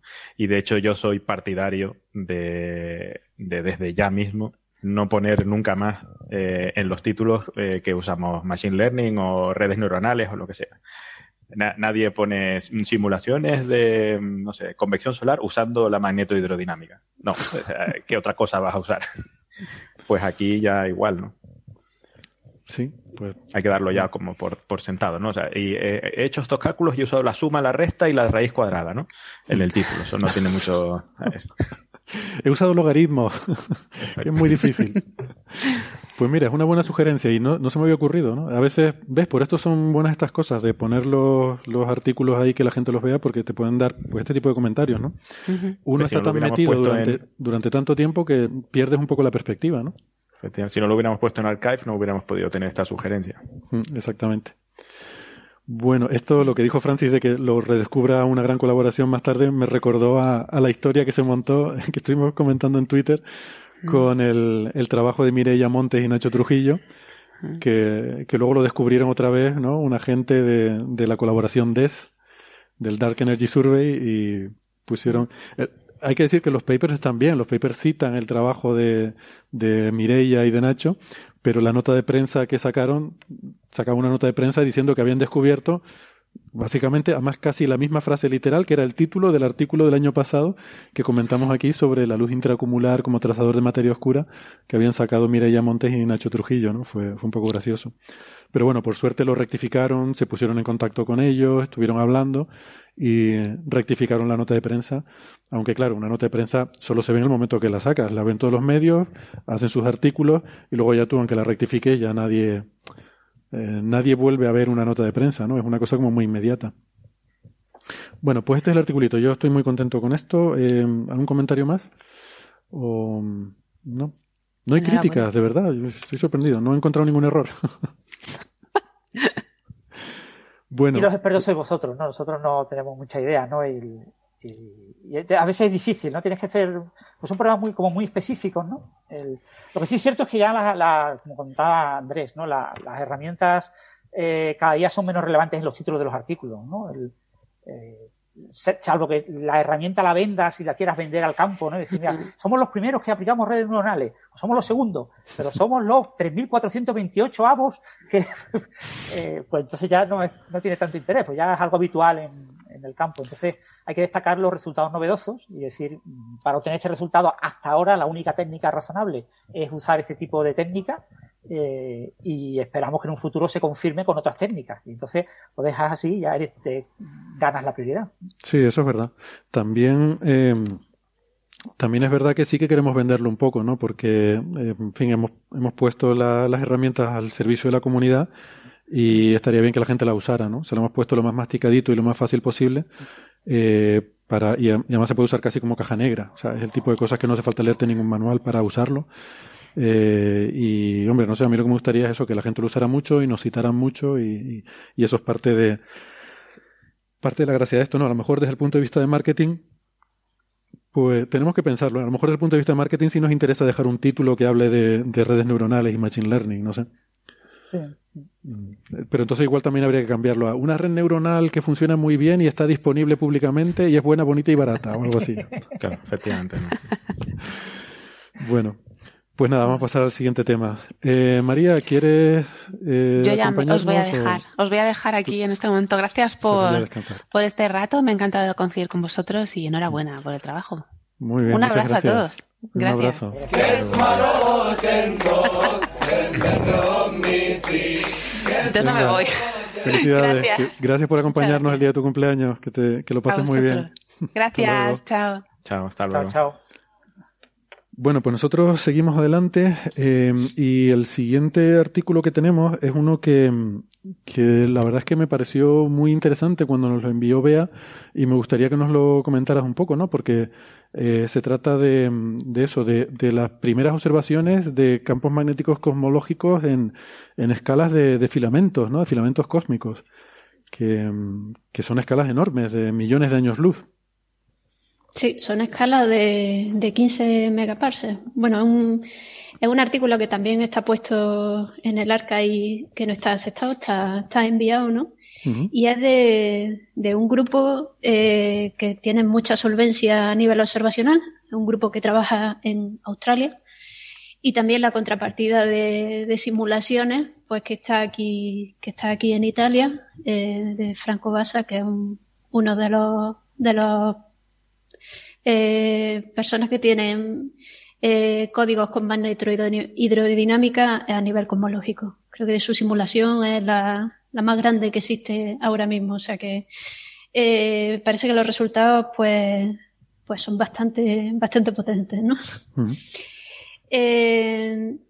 el artículo eh, tiene sorpresa al final. O sea, en principio, la primera sorpresa es que descubren un filamento. Ellos han hecho el ejercicio que ha dicho Francis. Ellos sí han, han ido al grano al, principio, han dicho, hemos descubierto eh, magnetismo en los filamentos. A ver, los filamentos eh, son eh, las estructuras que unen los cúmulos de galaxias o los grupos de galaxias, ¿no?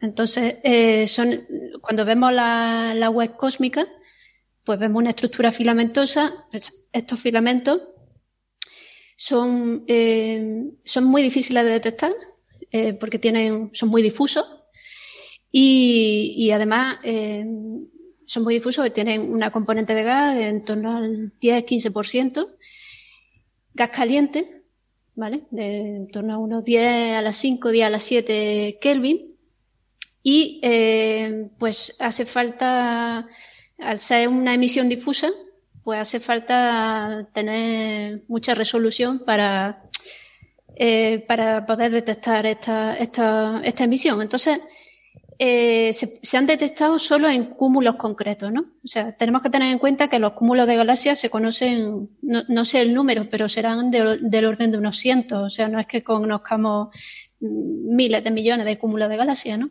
Conocemos unos cientos con su contrapartida, fundamentalmente se detectan por efecto de Sun-Yassel-Dobby, tienen su contrapartida también en óptico, de hecho ahí el, el grupo de, el grupo de cosmología que José Alberto Rubiño trabaja en este tipo de, cosas, han hecho el follow-up de cúmulos que ha observado Planck, así que es un, grupo que tenéis ahí para hablar de cúmulos eh, con mucha más eh, con mucho más conocimiento que yo, pero esta gente lo que ha hecho es eh, filamentos, filamentos magnéticos. Son difíciles de observar, entonces, ¿qué, qué es lo que qué es lo que han hecho? Han hecho un, han cogido eh, observaciones en radio a baja frecuencia y en rayos X.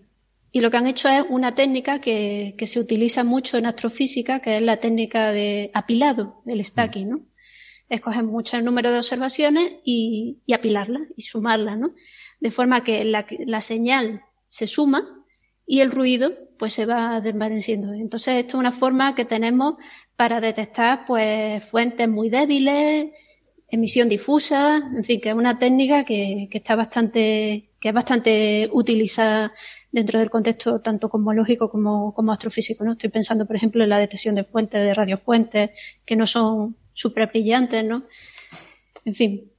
Por, bueno, por, pues... ponerte, por ponerte un ejemplo, es una cosa que yo, por ejemplo, hice una vez en un artículo para detectar campos magnéticos en zonas donde en principio no, no se veía nada.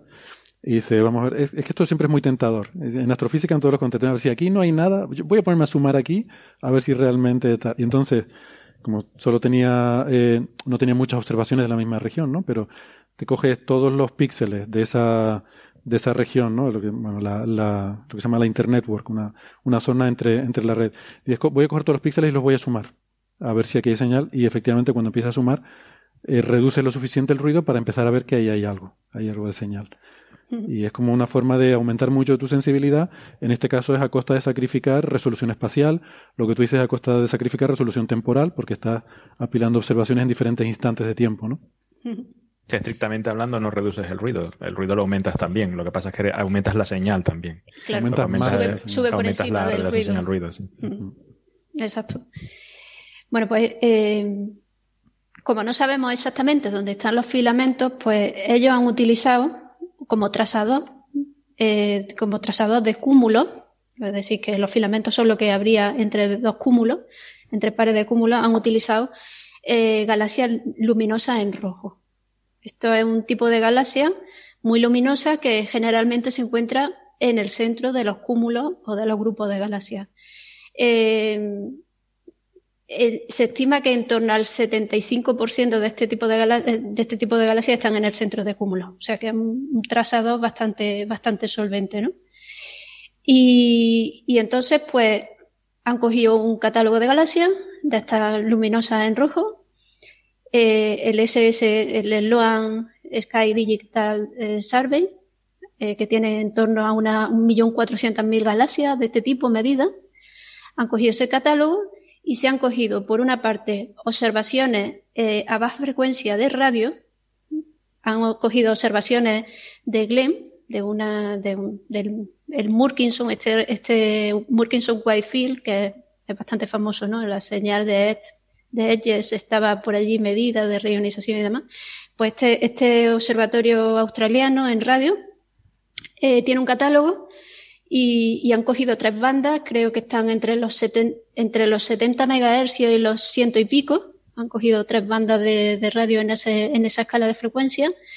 Y luego han cogido también, eh, para mapear, digamos, el hemisferio norte, porque esto es solo observaciones del hemisferio sur, han cogido otro, otro catálogo de, de radio, solo en una frecuencia, 73 eh, MHz, eh, creo que es el Obrón, eh, no recuerdo ahora exactamente el nombre, lo tengo, lo tengo por aquí apuntado. Bueno, el caso es que, sí, eh, exactamente, el GLIN y eh, el Owens Valley Radio Observatory Long Wavelength Array, que están midiendo entre los 36 MHz y los 73 y ellos solo cogen los 73. Y luego además cogen observaciones de ROSAT, que son, es un satélite que ha medido la emisión en rayos X en todo el cielo, ¿no? Y ahí eh, la, emisión de, de ROSAT la coge, coge toda la banda, eh, toda la banda integrada de energía, coge también la, la banda blanda, la banda soft y la banda strong, la banda fuerte de, de energía, o sea que coge ese tres- esos tres conjuntos de datos y lo que hacen es pues este, este apilamiento. Por un lado apilan la- las observaciones de radio, por otro lado apilan las observaciones de rayos X, cogen su catálogo, este, este millón cuatrocientos mil, Una, pregunta, a ver, ¿tú sabes las observaciones de radio cómo eh, hacen esos mapas con resolución espacial? Porque normalmente, o sea, si tienes un radiotelescopio, por ejemplo, tiene un, un haz, tiene una dirección en la que está observando. Eh, a veces con interferómetro puedes hacer mapeados bidimensionales, pero estos mapas en concreto, que yo me imagino que están usando cartografiados grandes, ¿cómo se obtienen? ¿Tienes idea? Eh, esto es- yo entiendo que es, eh, es emisión eh, en continua, entonces eh, entiendo que básicamente como Quijote, que Ah, vale. están mapeando el cielo eh, todo el tiempo. Continuamente barriendo el cielo, vale. Sí, porque en general son, son así las formas en que se observan en, en radio continuo. Vale, gracias. Pues lo que hacen es eso, eh, localizar, eh, poner el catálogo de, de la galaxia y ver las posiciones, cogen unos criterios, ¿no? Eh, definen que, los pares estén separados en torno a unos 15 megaparsecs, creo que era, en distancia comóvil y en distancias angulares entre 20 y 180 minutos de arco. Y encuentran en total que aproximadamente unas 400.000 galaxias les sirven para definir esta muestra, ¿no? Entonces se quedan con pares de galaxias separadas con esta, con esta distancia, ¿no? Y entonces eh, consideran que ahí, uniendo esos distintos pares, cumpliendo estos criterios, pues tiene que existir estos filamentos. Repito que estos filamentos solo se han observado en muy, muy, muy pocos casos, con lo cual eh, sí sabemos que tienen que existir, pero a gran escala no lo hemos visto. Por eso hacen este apilado, ¿no? Ujú. Déjame puntualizar una cosa, porque has dicho algo muy interesante, eh, que es que son no sé cuántos megaparsecs de distancia con móvil, has dicho, ¿no? Sí. Eh, que claro, eso es importante. Quiere decir que no es que sea esa distancia siempre, sino que cojo un par que, supongamos un par que está aquí cerca, pues esa es la distancia, no, no recuerdo qué número dijiste, eh, pero luego, si estoy cogiendo otro par que está más lejos, digamos a z igual a 1, que el universo era la mitad de pequeño, entonces cojo la distancia mm, mitad de esa, porque estoy buscando la misma estructura, pero mm, como la estructura se expande con la vida del universo, pues tengo que tener eso en cuenta, ¿no? Ese es un matiz ahí, una sutileza que creo que es interesante. Sí, sí, eh, efectivamente. Buena, buena puntualización porque así da cuenta de la dimensionalidad ¿no? de, de lo que, de lo que se está haciendo. Pues entonces, eh, básicamente haciendo eso, evidentemente, eh, después de, esta, de esta síntesis, ¿no? De, de, fusionar estos catálogos de galaxias con estas observaciones en radio apiladas y estas observaciones en rayos X, eh, lo primero que se preguntan es, ¿tendremos fuentes contaminantes extragalácticas, ¿no? Y, bueno, pues hacen un, explican varias formas en que se podrían extraer estas fuentes si las tuvieran y al final eh, se, decantan por hacer eh, una limpieza eh, pasando al espacio de waveless y porque allí se, detectan fácilmente las fuentes puntuales y así es como limpian en vez de coger un catálogo en fin porque estaban viendo que los problemas de las fuentes que hay en el catálogo de radio del, hemisferio sur y las fuentes del catálogo de radio del hemisferio norte, pues parecía que tenían algún tipo de problema a la hora de fusionarlos, pues como están apilando las observaciones, pues se deciden por hacer esto, que es una técnica bastante, bastante utilizada por otra, por otra parte, ¿no? Eh, con lo cual se quitan posibles contaminantes de, radiofuentes, ¿no? Ellos todo lo que quieren es, eh, su afán es eh, ver que la emisión que se está viendo no puede estar producida por, por, algo que quede ahí, por un residuo, ¿no? Miran, por supuesto, también, hacen muchísimos test, ¿no? Miran que no sean galaxias, emisión de las galaxias, haciendo, estableciendo distintas correlaciones con distintos trazadores de galaxias, en el infrarrojo lejano, por ejemplo. miran también que no sean eh, restos de, de, halos, de emisión de halos de los cúmulos, en fin. Eh, hay, hay, una serie de, de, pruebas que le llevan a concluir que, al menos con la resolución de, los, de las observaciones que tenemos hoy día, esa emisión que están ellos observando en esos mapas eh, apilados es una emisión pues que se debe a, a, estos, a estos filamentos, ¿no?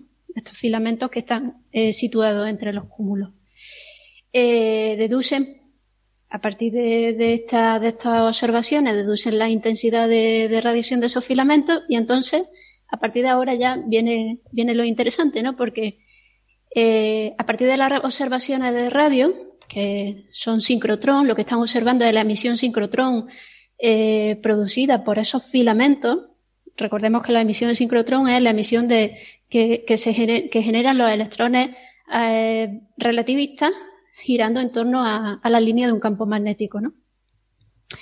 Eh, esta emisión sincrotrón nos permite obtener la intensidad de campo de, estos filamentos, de estos filamentos que estamos observando, ¿no? Eh, se aplica el principio de equipartición, es una hipótesis que utilizamos siempre, eh, equipartición entre la energía de los, de los rayos cósmicos y del campo magnético, y obtienen unas intensidades de campo entre, entre 30 y 60 nanogauss para, a partir de esa emisión que están observando de sincrotrón en los filamentos. 30, ese rango de 30 a 60 nanogauss es un valor bastante alto porque ya existían estudios previos eh, de medir campo magnético en, filamentos, en los filamentos que se han observado, ¿no? Eh, que he dicho que se han observado muy poco, creo que uno o dos, no hay muchos más, y se han hecho estudios eh, viendo la rotación de Faraday que producen esos filamentos y establecen unas cotas de campo magnético entre 4 y 10 nanogauss. O sea, eh, sale un campo magnético mucho, mucho más superior de lo que, en lo que ellos están observando que los resultados que se tenían previamente. Por otro lado, pues tienen las observaciones de rayos X Y bueno, con el sincrotrón, aparte de obtener la intensidad de campo magnético, también se puede obtener, por supuesto, el, espectro de sincrotrón. Y ajustan esa, esa, esa distribución de, intensidad a una ley de potencia con un exponente menos uno, es decir, efectivamente una eh, emisión sincrotrón eh, y además, según comparando con los modelos, esos índices, el índice menos uno, es compatible con eh, shock eh, fuertes debido a, los cúmulos. O sea, esta aceleración de los, de los electrones en, estos filamentos se deben a shock. Tienen, uno, tienen una alta temperatura, se aceleran, ¿no? Y o sea, debido a, a los shocks se aceleran y producen esta radiación de sincrotrón. Bueno, pues eh, la contrapartida es que hay también emisión en, rayos X. Son filamentos eh, muy calientes y tienen emisión en, rayos X. Ellos asumen, eh, ellos asumen lo mismo que en el sincrotrón, asumen que toda la de sincrotrón viene producida por estos shocks de los electrones relativistas en este campo magnético. Pues para el caso de los rayos X lo que hacen es que toda, toda la emisión de rayos X está producida por el efecto Compton inverso. ¿De acuerdo? El efecto Compton inverso es simplemente el, electrones que están eh, moviéndose muy rápidamente interaccionan con los fotones y eh, salen fotones de rayo X. Bueno, pues eh, suponiendo que todas esas emisiones que están observando en esa apilación de observaciones viene de este Compton inverso, pues pueden sacar también, porque hay una relación, una vez que conoces el sincrotrón, el espectro de sincrotrón, puedes sacar y el flujo en sincrotrón, puede sacar también el campo magnético, conociendo el flujo de rayos X, el flujo de sincrotrón y la intensidad de campo magnético del eh, el espectro, el índice del espectro del sincrotrón, puede sacar también la intensidad de campo magnético utilizando los ratios de flujo entre sincrotrón y, y rayos X. Perdón, porque esto, esto es así muy lioso, pero es que es súper interesante. Bueno, pues de esta, de esta relación, eh, lo que obtienen es que están sacando unos, unos 40 nanogauss, una intensidad de campo para esos, para esos eh, filamentos de unos 40 nanogauss. Mm. O sea, de nuevo, es, una cota inferior a lo que habían obtenido con el sincrotrón, pero sigue siendo mayor que lo que se había observado con la, radio, con la rotación de Faraday. Esto en primer, en primer lugar, pues la primera conclusión es que esos filamentos están magnetizados, tienen campos magnéticos de estos órdenes de magnitud y otra lectura que, se puede sacar con las observaciones previas que ya había de rotación de Faraday es que además hay turbulencia, porque con la observación de, con la rotación de Faraday, eh, como la rotación de Faraday es el giro del plano de polarización a lo largo de la línea de visión, eh, lo que se está produciendo al, tener menos campo magnético, lo que deducimos es que está habiendo rotación de Faraday que se produce debido, debido a la turbulencia, a la presencia de turbulencia, ¿no? O sea que ya te está dando una información adicional también sobre cómo es ese campo magnético en esos filamentos. Ya os digo que de los filamentos no sabíamos prácticamente nada y menos eh, sobre, sobre campo magnético. Eh, bueno, pues eh, todo esto no solo lo hacen a nivel de observaciones, sino que también comparan, y aquí entra eh, Franco Basa, que es un especialista este en, simulaciones cosmológicas con campo magnético, lo comparan todo con, su código de simulaciones. En principio, pues explica todos los detalles en el artículo, pero a grosso modo, sin poner otra fuente de campo magnético más que un campo magnético, una semilla de campo magnético primordial eh, del orden de una NOGAU, eh, lo que le sale no es compatible con lo que están obteniendo de las observaciones. Le salen que eso, esa magnetización de esos filamentos debería ser menos.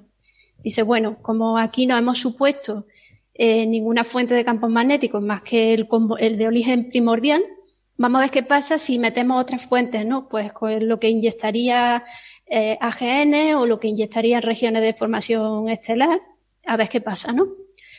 Hacen otra, otra nueva simulación y resulta que, tampoco. O sea, que ese campo magnético que están obteniendo sigue siendo superior, vamos, que no es compatible con, la, con las simulaciones, ¿no? Tienen que reescalarla para eh, que, que dé cuenta de, de, lo que están observando, ¿no? A partir de ese apilado de datos.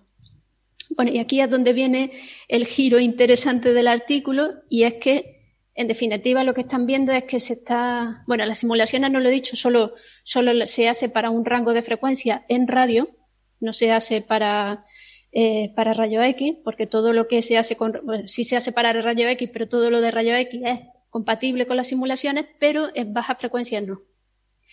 Entonces, lo que se deduce es que hay un exceso de emisión eh, sincrotrón en esos filamentos que, que han detectado, ¿no?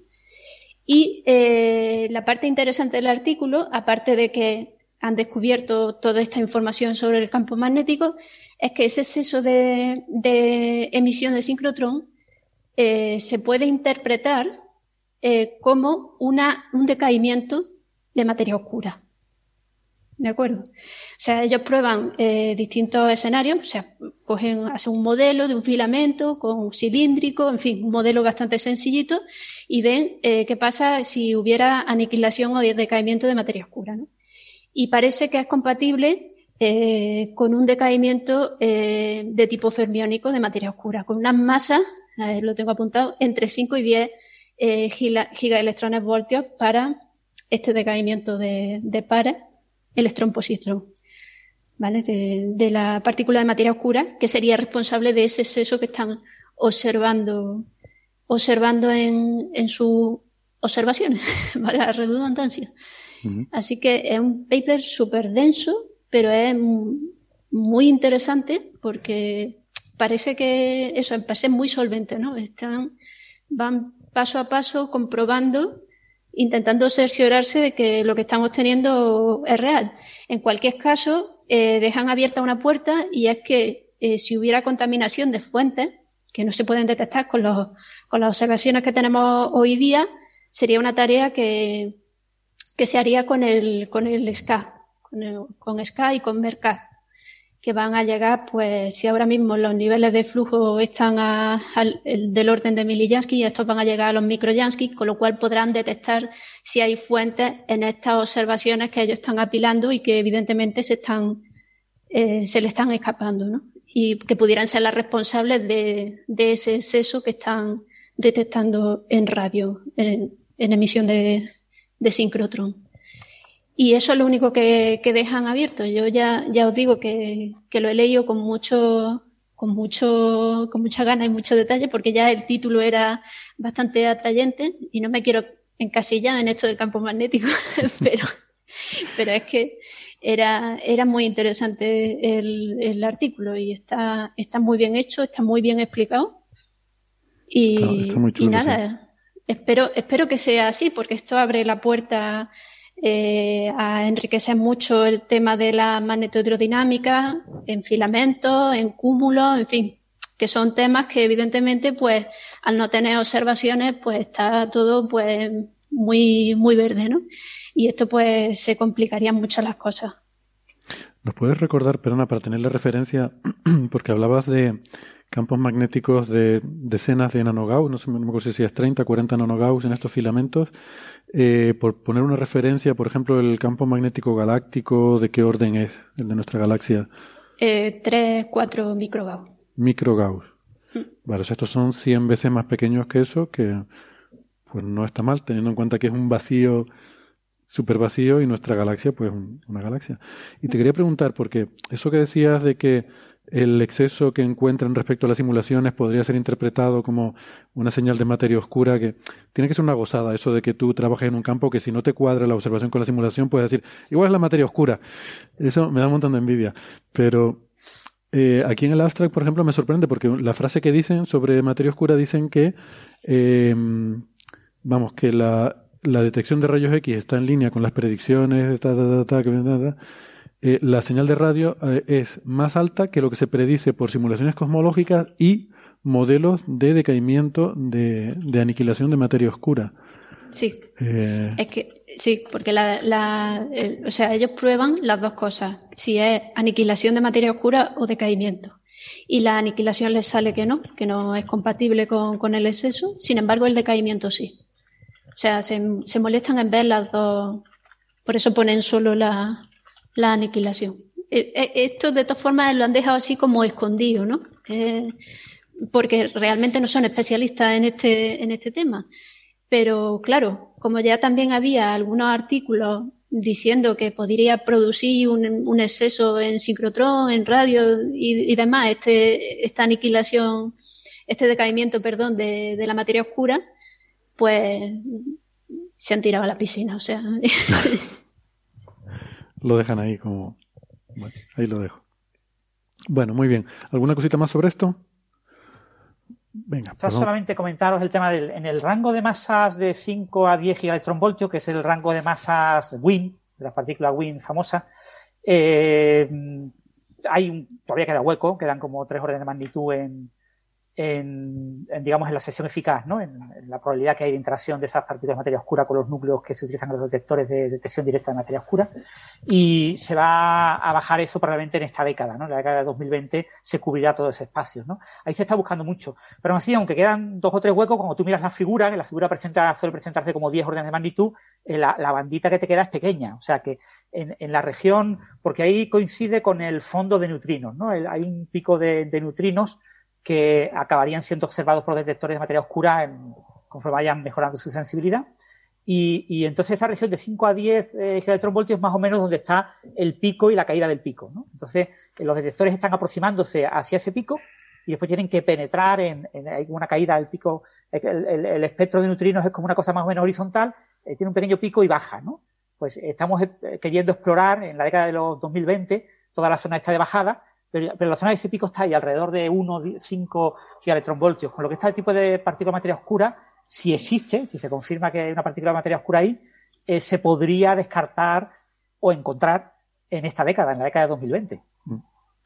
Sí, está ahí. Yo, por la ley de Murphy, al final la, materia oscura va a estar en, justo en el pico de los neutrinos, de, donde está la masa de los neutrinos. Porque... Si, si, está por debajo de esa, de esa curva de neutrinos, el único problema que tenemos es que las técnicas actuales de búsqueda no son las adecuadas, porque se confundirían con neutrinos. Mm. Veríamos, eh, tendríamos que aplicar algún tipo de técnica especial que distinguiera el choque entre un neutrino y una partícula de materia oscura, ¿no? Eh, eso ahora mismo es un tema abierto y, y, es un tema de investigación para los jóvenes que nos estén escuchando en el podcast y que sean físicos, eh, que sepan que ese eh, darle a la cabeza e imaginar cómo detectar ese, esa diferencia entre la interacción con neutrinos y la interacción con la partícula de materia oscura será un tema hot topic en esta década. Hmm. Para que con los resultados que se obtengan en esta década se puedan rediseñar los experimentos y cómo reinterpretar lo que se observa en los experimentos en la siguiente década, la década de 2030. Mm. Muy bien. Aquí comienza señales, señales, señales de los oyentes. De los oyentes, de los oyentes. Venga, vamos con un par de preguntitas.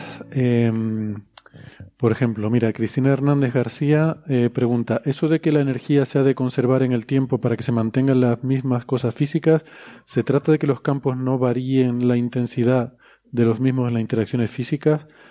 Yo creo que esto tiene que ver con el, teorema de Nether, de, de Amy Nether, que lo que nos dice es que cuando tú tienes una, una simetría hay una cantidad que se conserva asociada con esa simetría. Una simetría es un cambio que tú puedes hacer en un sistema físico de tal manera que no varía el resultado pues de, del experimento que estés haciendo o lo que sea, ¿no? Y esto mm, creo que se ilustra mejor, de ahí sale la conservación de la energía, pero creo que se ilustra mejor con las otras. Por ejemplo, si hago un experimento aquí o lo hago más allá, eh, el experimento da el mismo resultado. Entonces, eh, hay una simetría de traslación y el teorema de Nether nos dice que hay una cantidad que se conserva, que es en este caso el momento lineal. Es una cantidad que está asociada a la simetría de traslación eh, que, tienen las leyes físicas. De la misma manera, el momento angular. Quiere decir que yo hago el experimento aquí o giro la mesa un cierto ángulo y vuelvo a hacer el experimento, me va a salir el mismo resultado, porque las leyes físicas son invariantes a, a ese cambio de la orientación.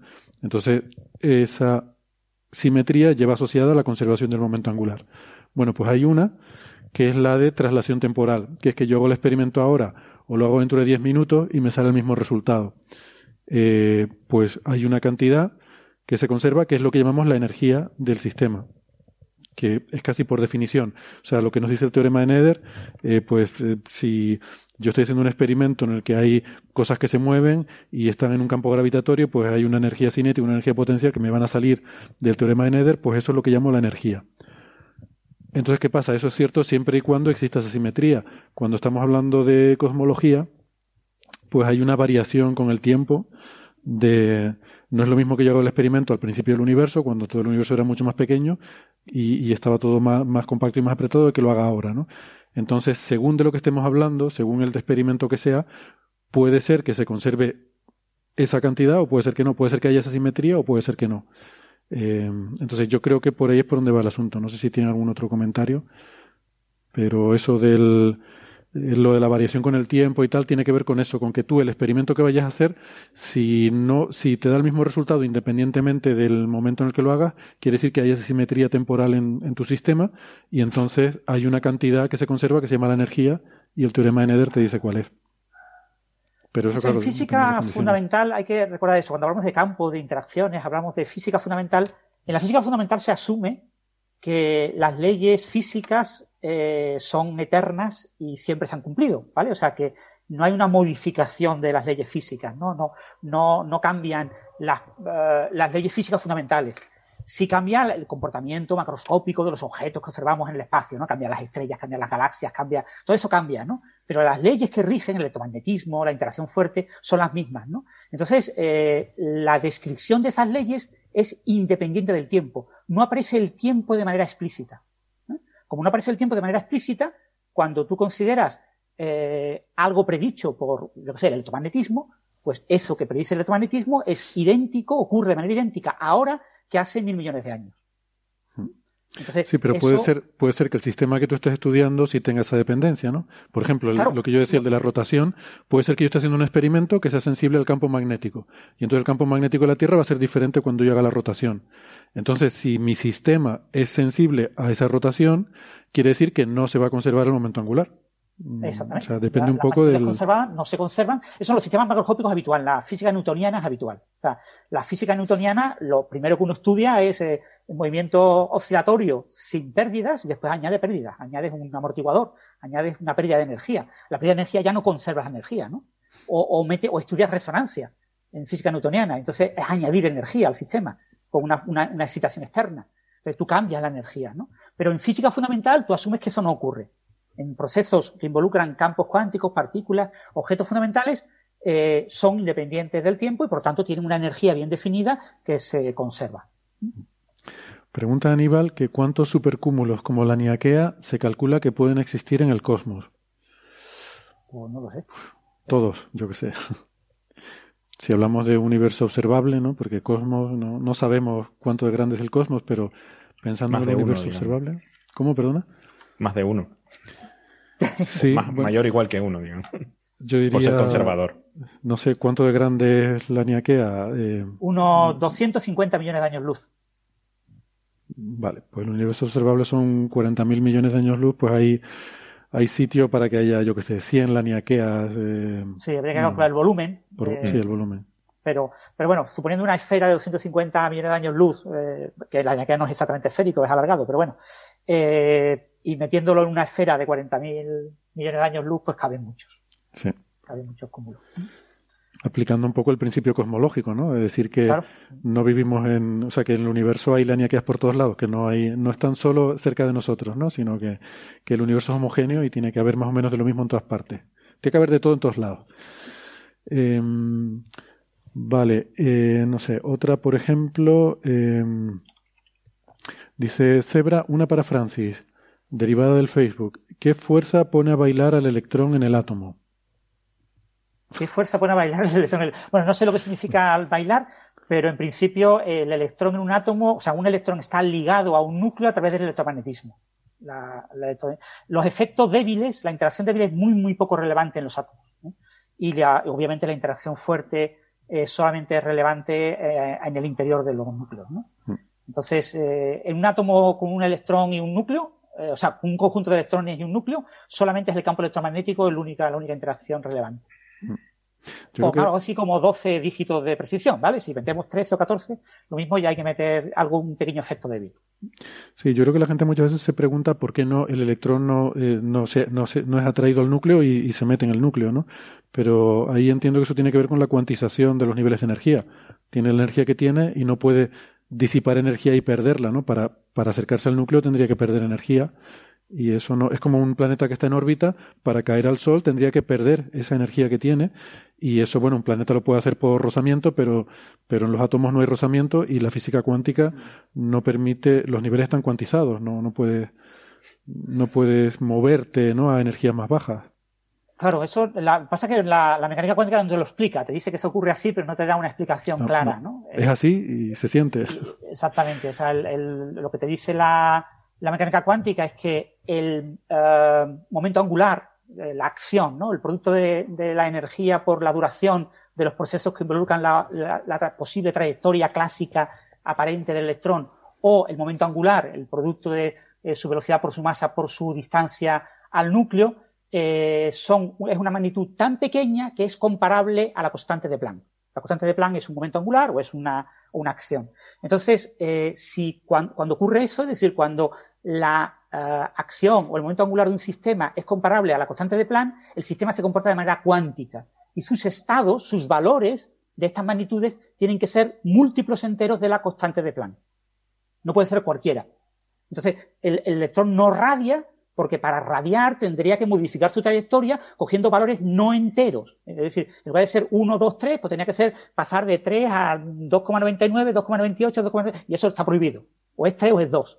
Entonces, la única posibilidad es un jump, un salto brusco, ¿no? Entonces, eh, ¿por qué ocurre eso? No lo sabemos. Es decir, ¿por qué la realidad, la naturaleza es cuántica? No se sabe. Pero lo que nos dice la cuántica es que eso describe de manera muy precisa el comportamiento del electrón. Y evita la catástrofe ultravioleta. El, hecho de que el electrón radie y todos los átomos se volvieran inestables, toda la materia fuera inestable. Es decir, que todos nosotros existamos eh, es consecuencia de que la naturaleza es así.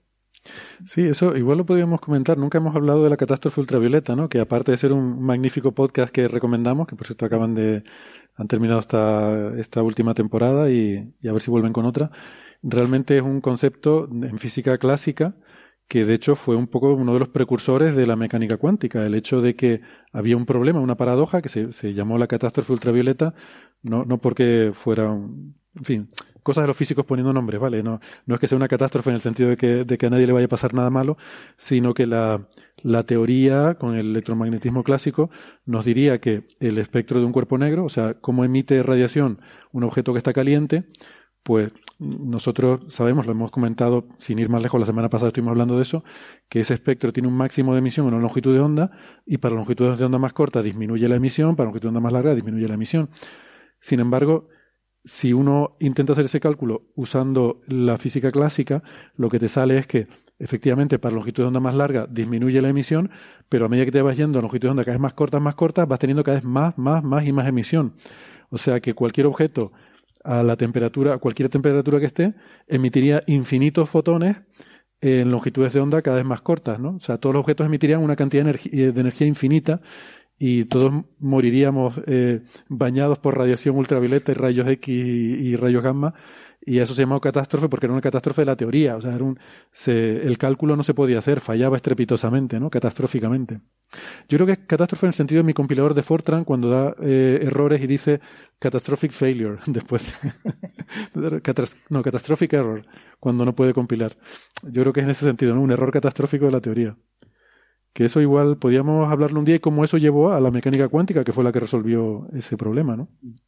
Sí, es una cuestión que se ha contado muchísimas veces, se puede contar con muchos matices, pero bueno, hay, hay en lo que es eh, la historia de la física del siglo XX, el tema favorito de todos los historiadores es ese. Es la transición entre el siglo XIX y el siglo XX, la aparición de la cuántica y esos trabajos de termodinámica que acaban dando lugar a mecánica cuántica de relatividad, ¿no? Y eso está súper estudiado y se conoce muy bien. Si pudiéramos traer a algún historiador, eh, eh, cualquier historiador de la, de la física, eh, tiene que dominar ese campo porque tiene que haber leído los cientos de libros que hay escrito. Todos los grandes de la época han escrito su libro contando su manera de ver esto. Sí, ya digo que creo que fue un poco el, comienzo, ¿no? Lo que realmente fue el, el, asidero para, o, el, hilo el que se empezó a tirar para sacar de, para, para sacar la, la, mecánica cuántica. O sea, que fue la, el primer gran problema de la física clásica que se resolvió con, con la cuantización, en este caso de la emisión del electrón, ¿no? Bueno, pues nada, si no tiene nada más, yo creo que lo podemos ir dejando hoy por aquí. Muchas gracias a los oyentes que, a los que han estado siguiendo el directo en YouTube. Olvidé comentarlo al principio, pero ya saben que seguimos eh, retomando esta costumbre. El, seguimos sin público en el salón de actos del museo, pero, eh, pero sí que podemos tener público en, en, el canal de YouTube durante los directos. Y nada, dar las gracias también a toda la gente que nos está escuchando en diferido. Volveremos la semana que viene, traeremos esa entrevista con Avi Loeb, eh, yo creo que va a estar interesante. Y nosotros nos despedimos por ahí. Gracias, Andrés, Bea, Francis y María también. Que estará disfrutando por cierto, tengo que decir spin, que quería uno de los oyentes que dijera la palabra spin en el programa, así que la tengo que decir los otros Así que spin, spin. chao, por cierto, eh, perdona, me hizo notar mi hija ayer que el nombre en inglés de nuestro país, Spain, es una combinación de spin y pain. Estoy, estoy alucinando. ¿Qué puede querer decir esto? No lo sé. Eso es bueno, ¿eh? Llevo, llevo, no se crean, llevo, llevo todo el día dándole vueltas a eso. Bueno, adiós. Hasta la semana que viene. Si, si concluyo algo, ya se lo diré la semana que viene. adiós. Vale, chao, hasta luego.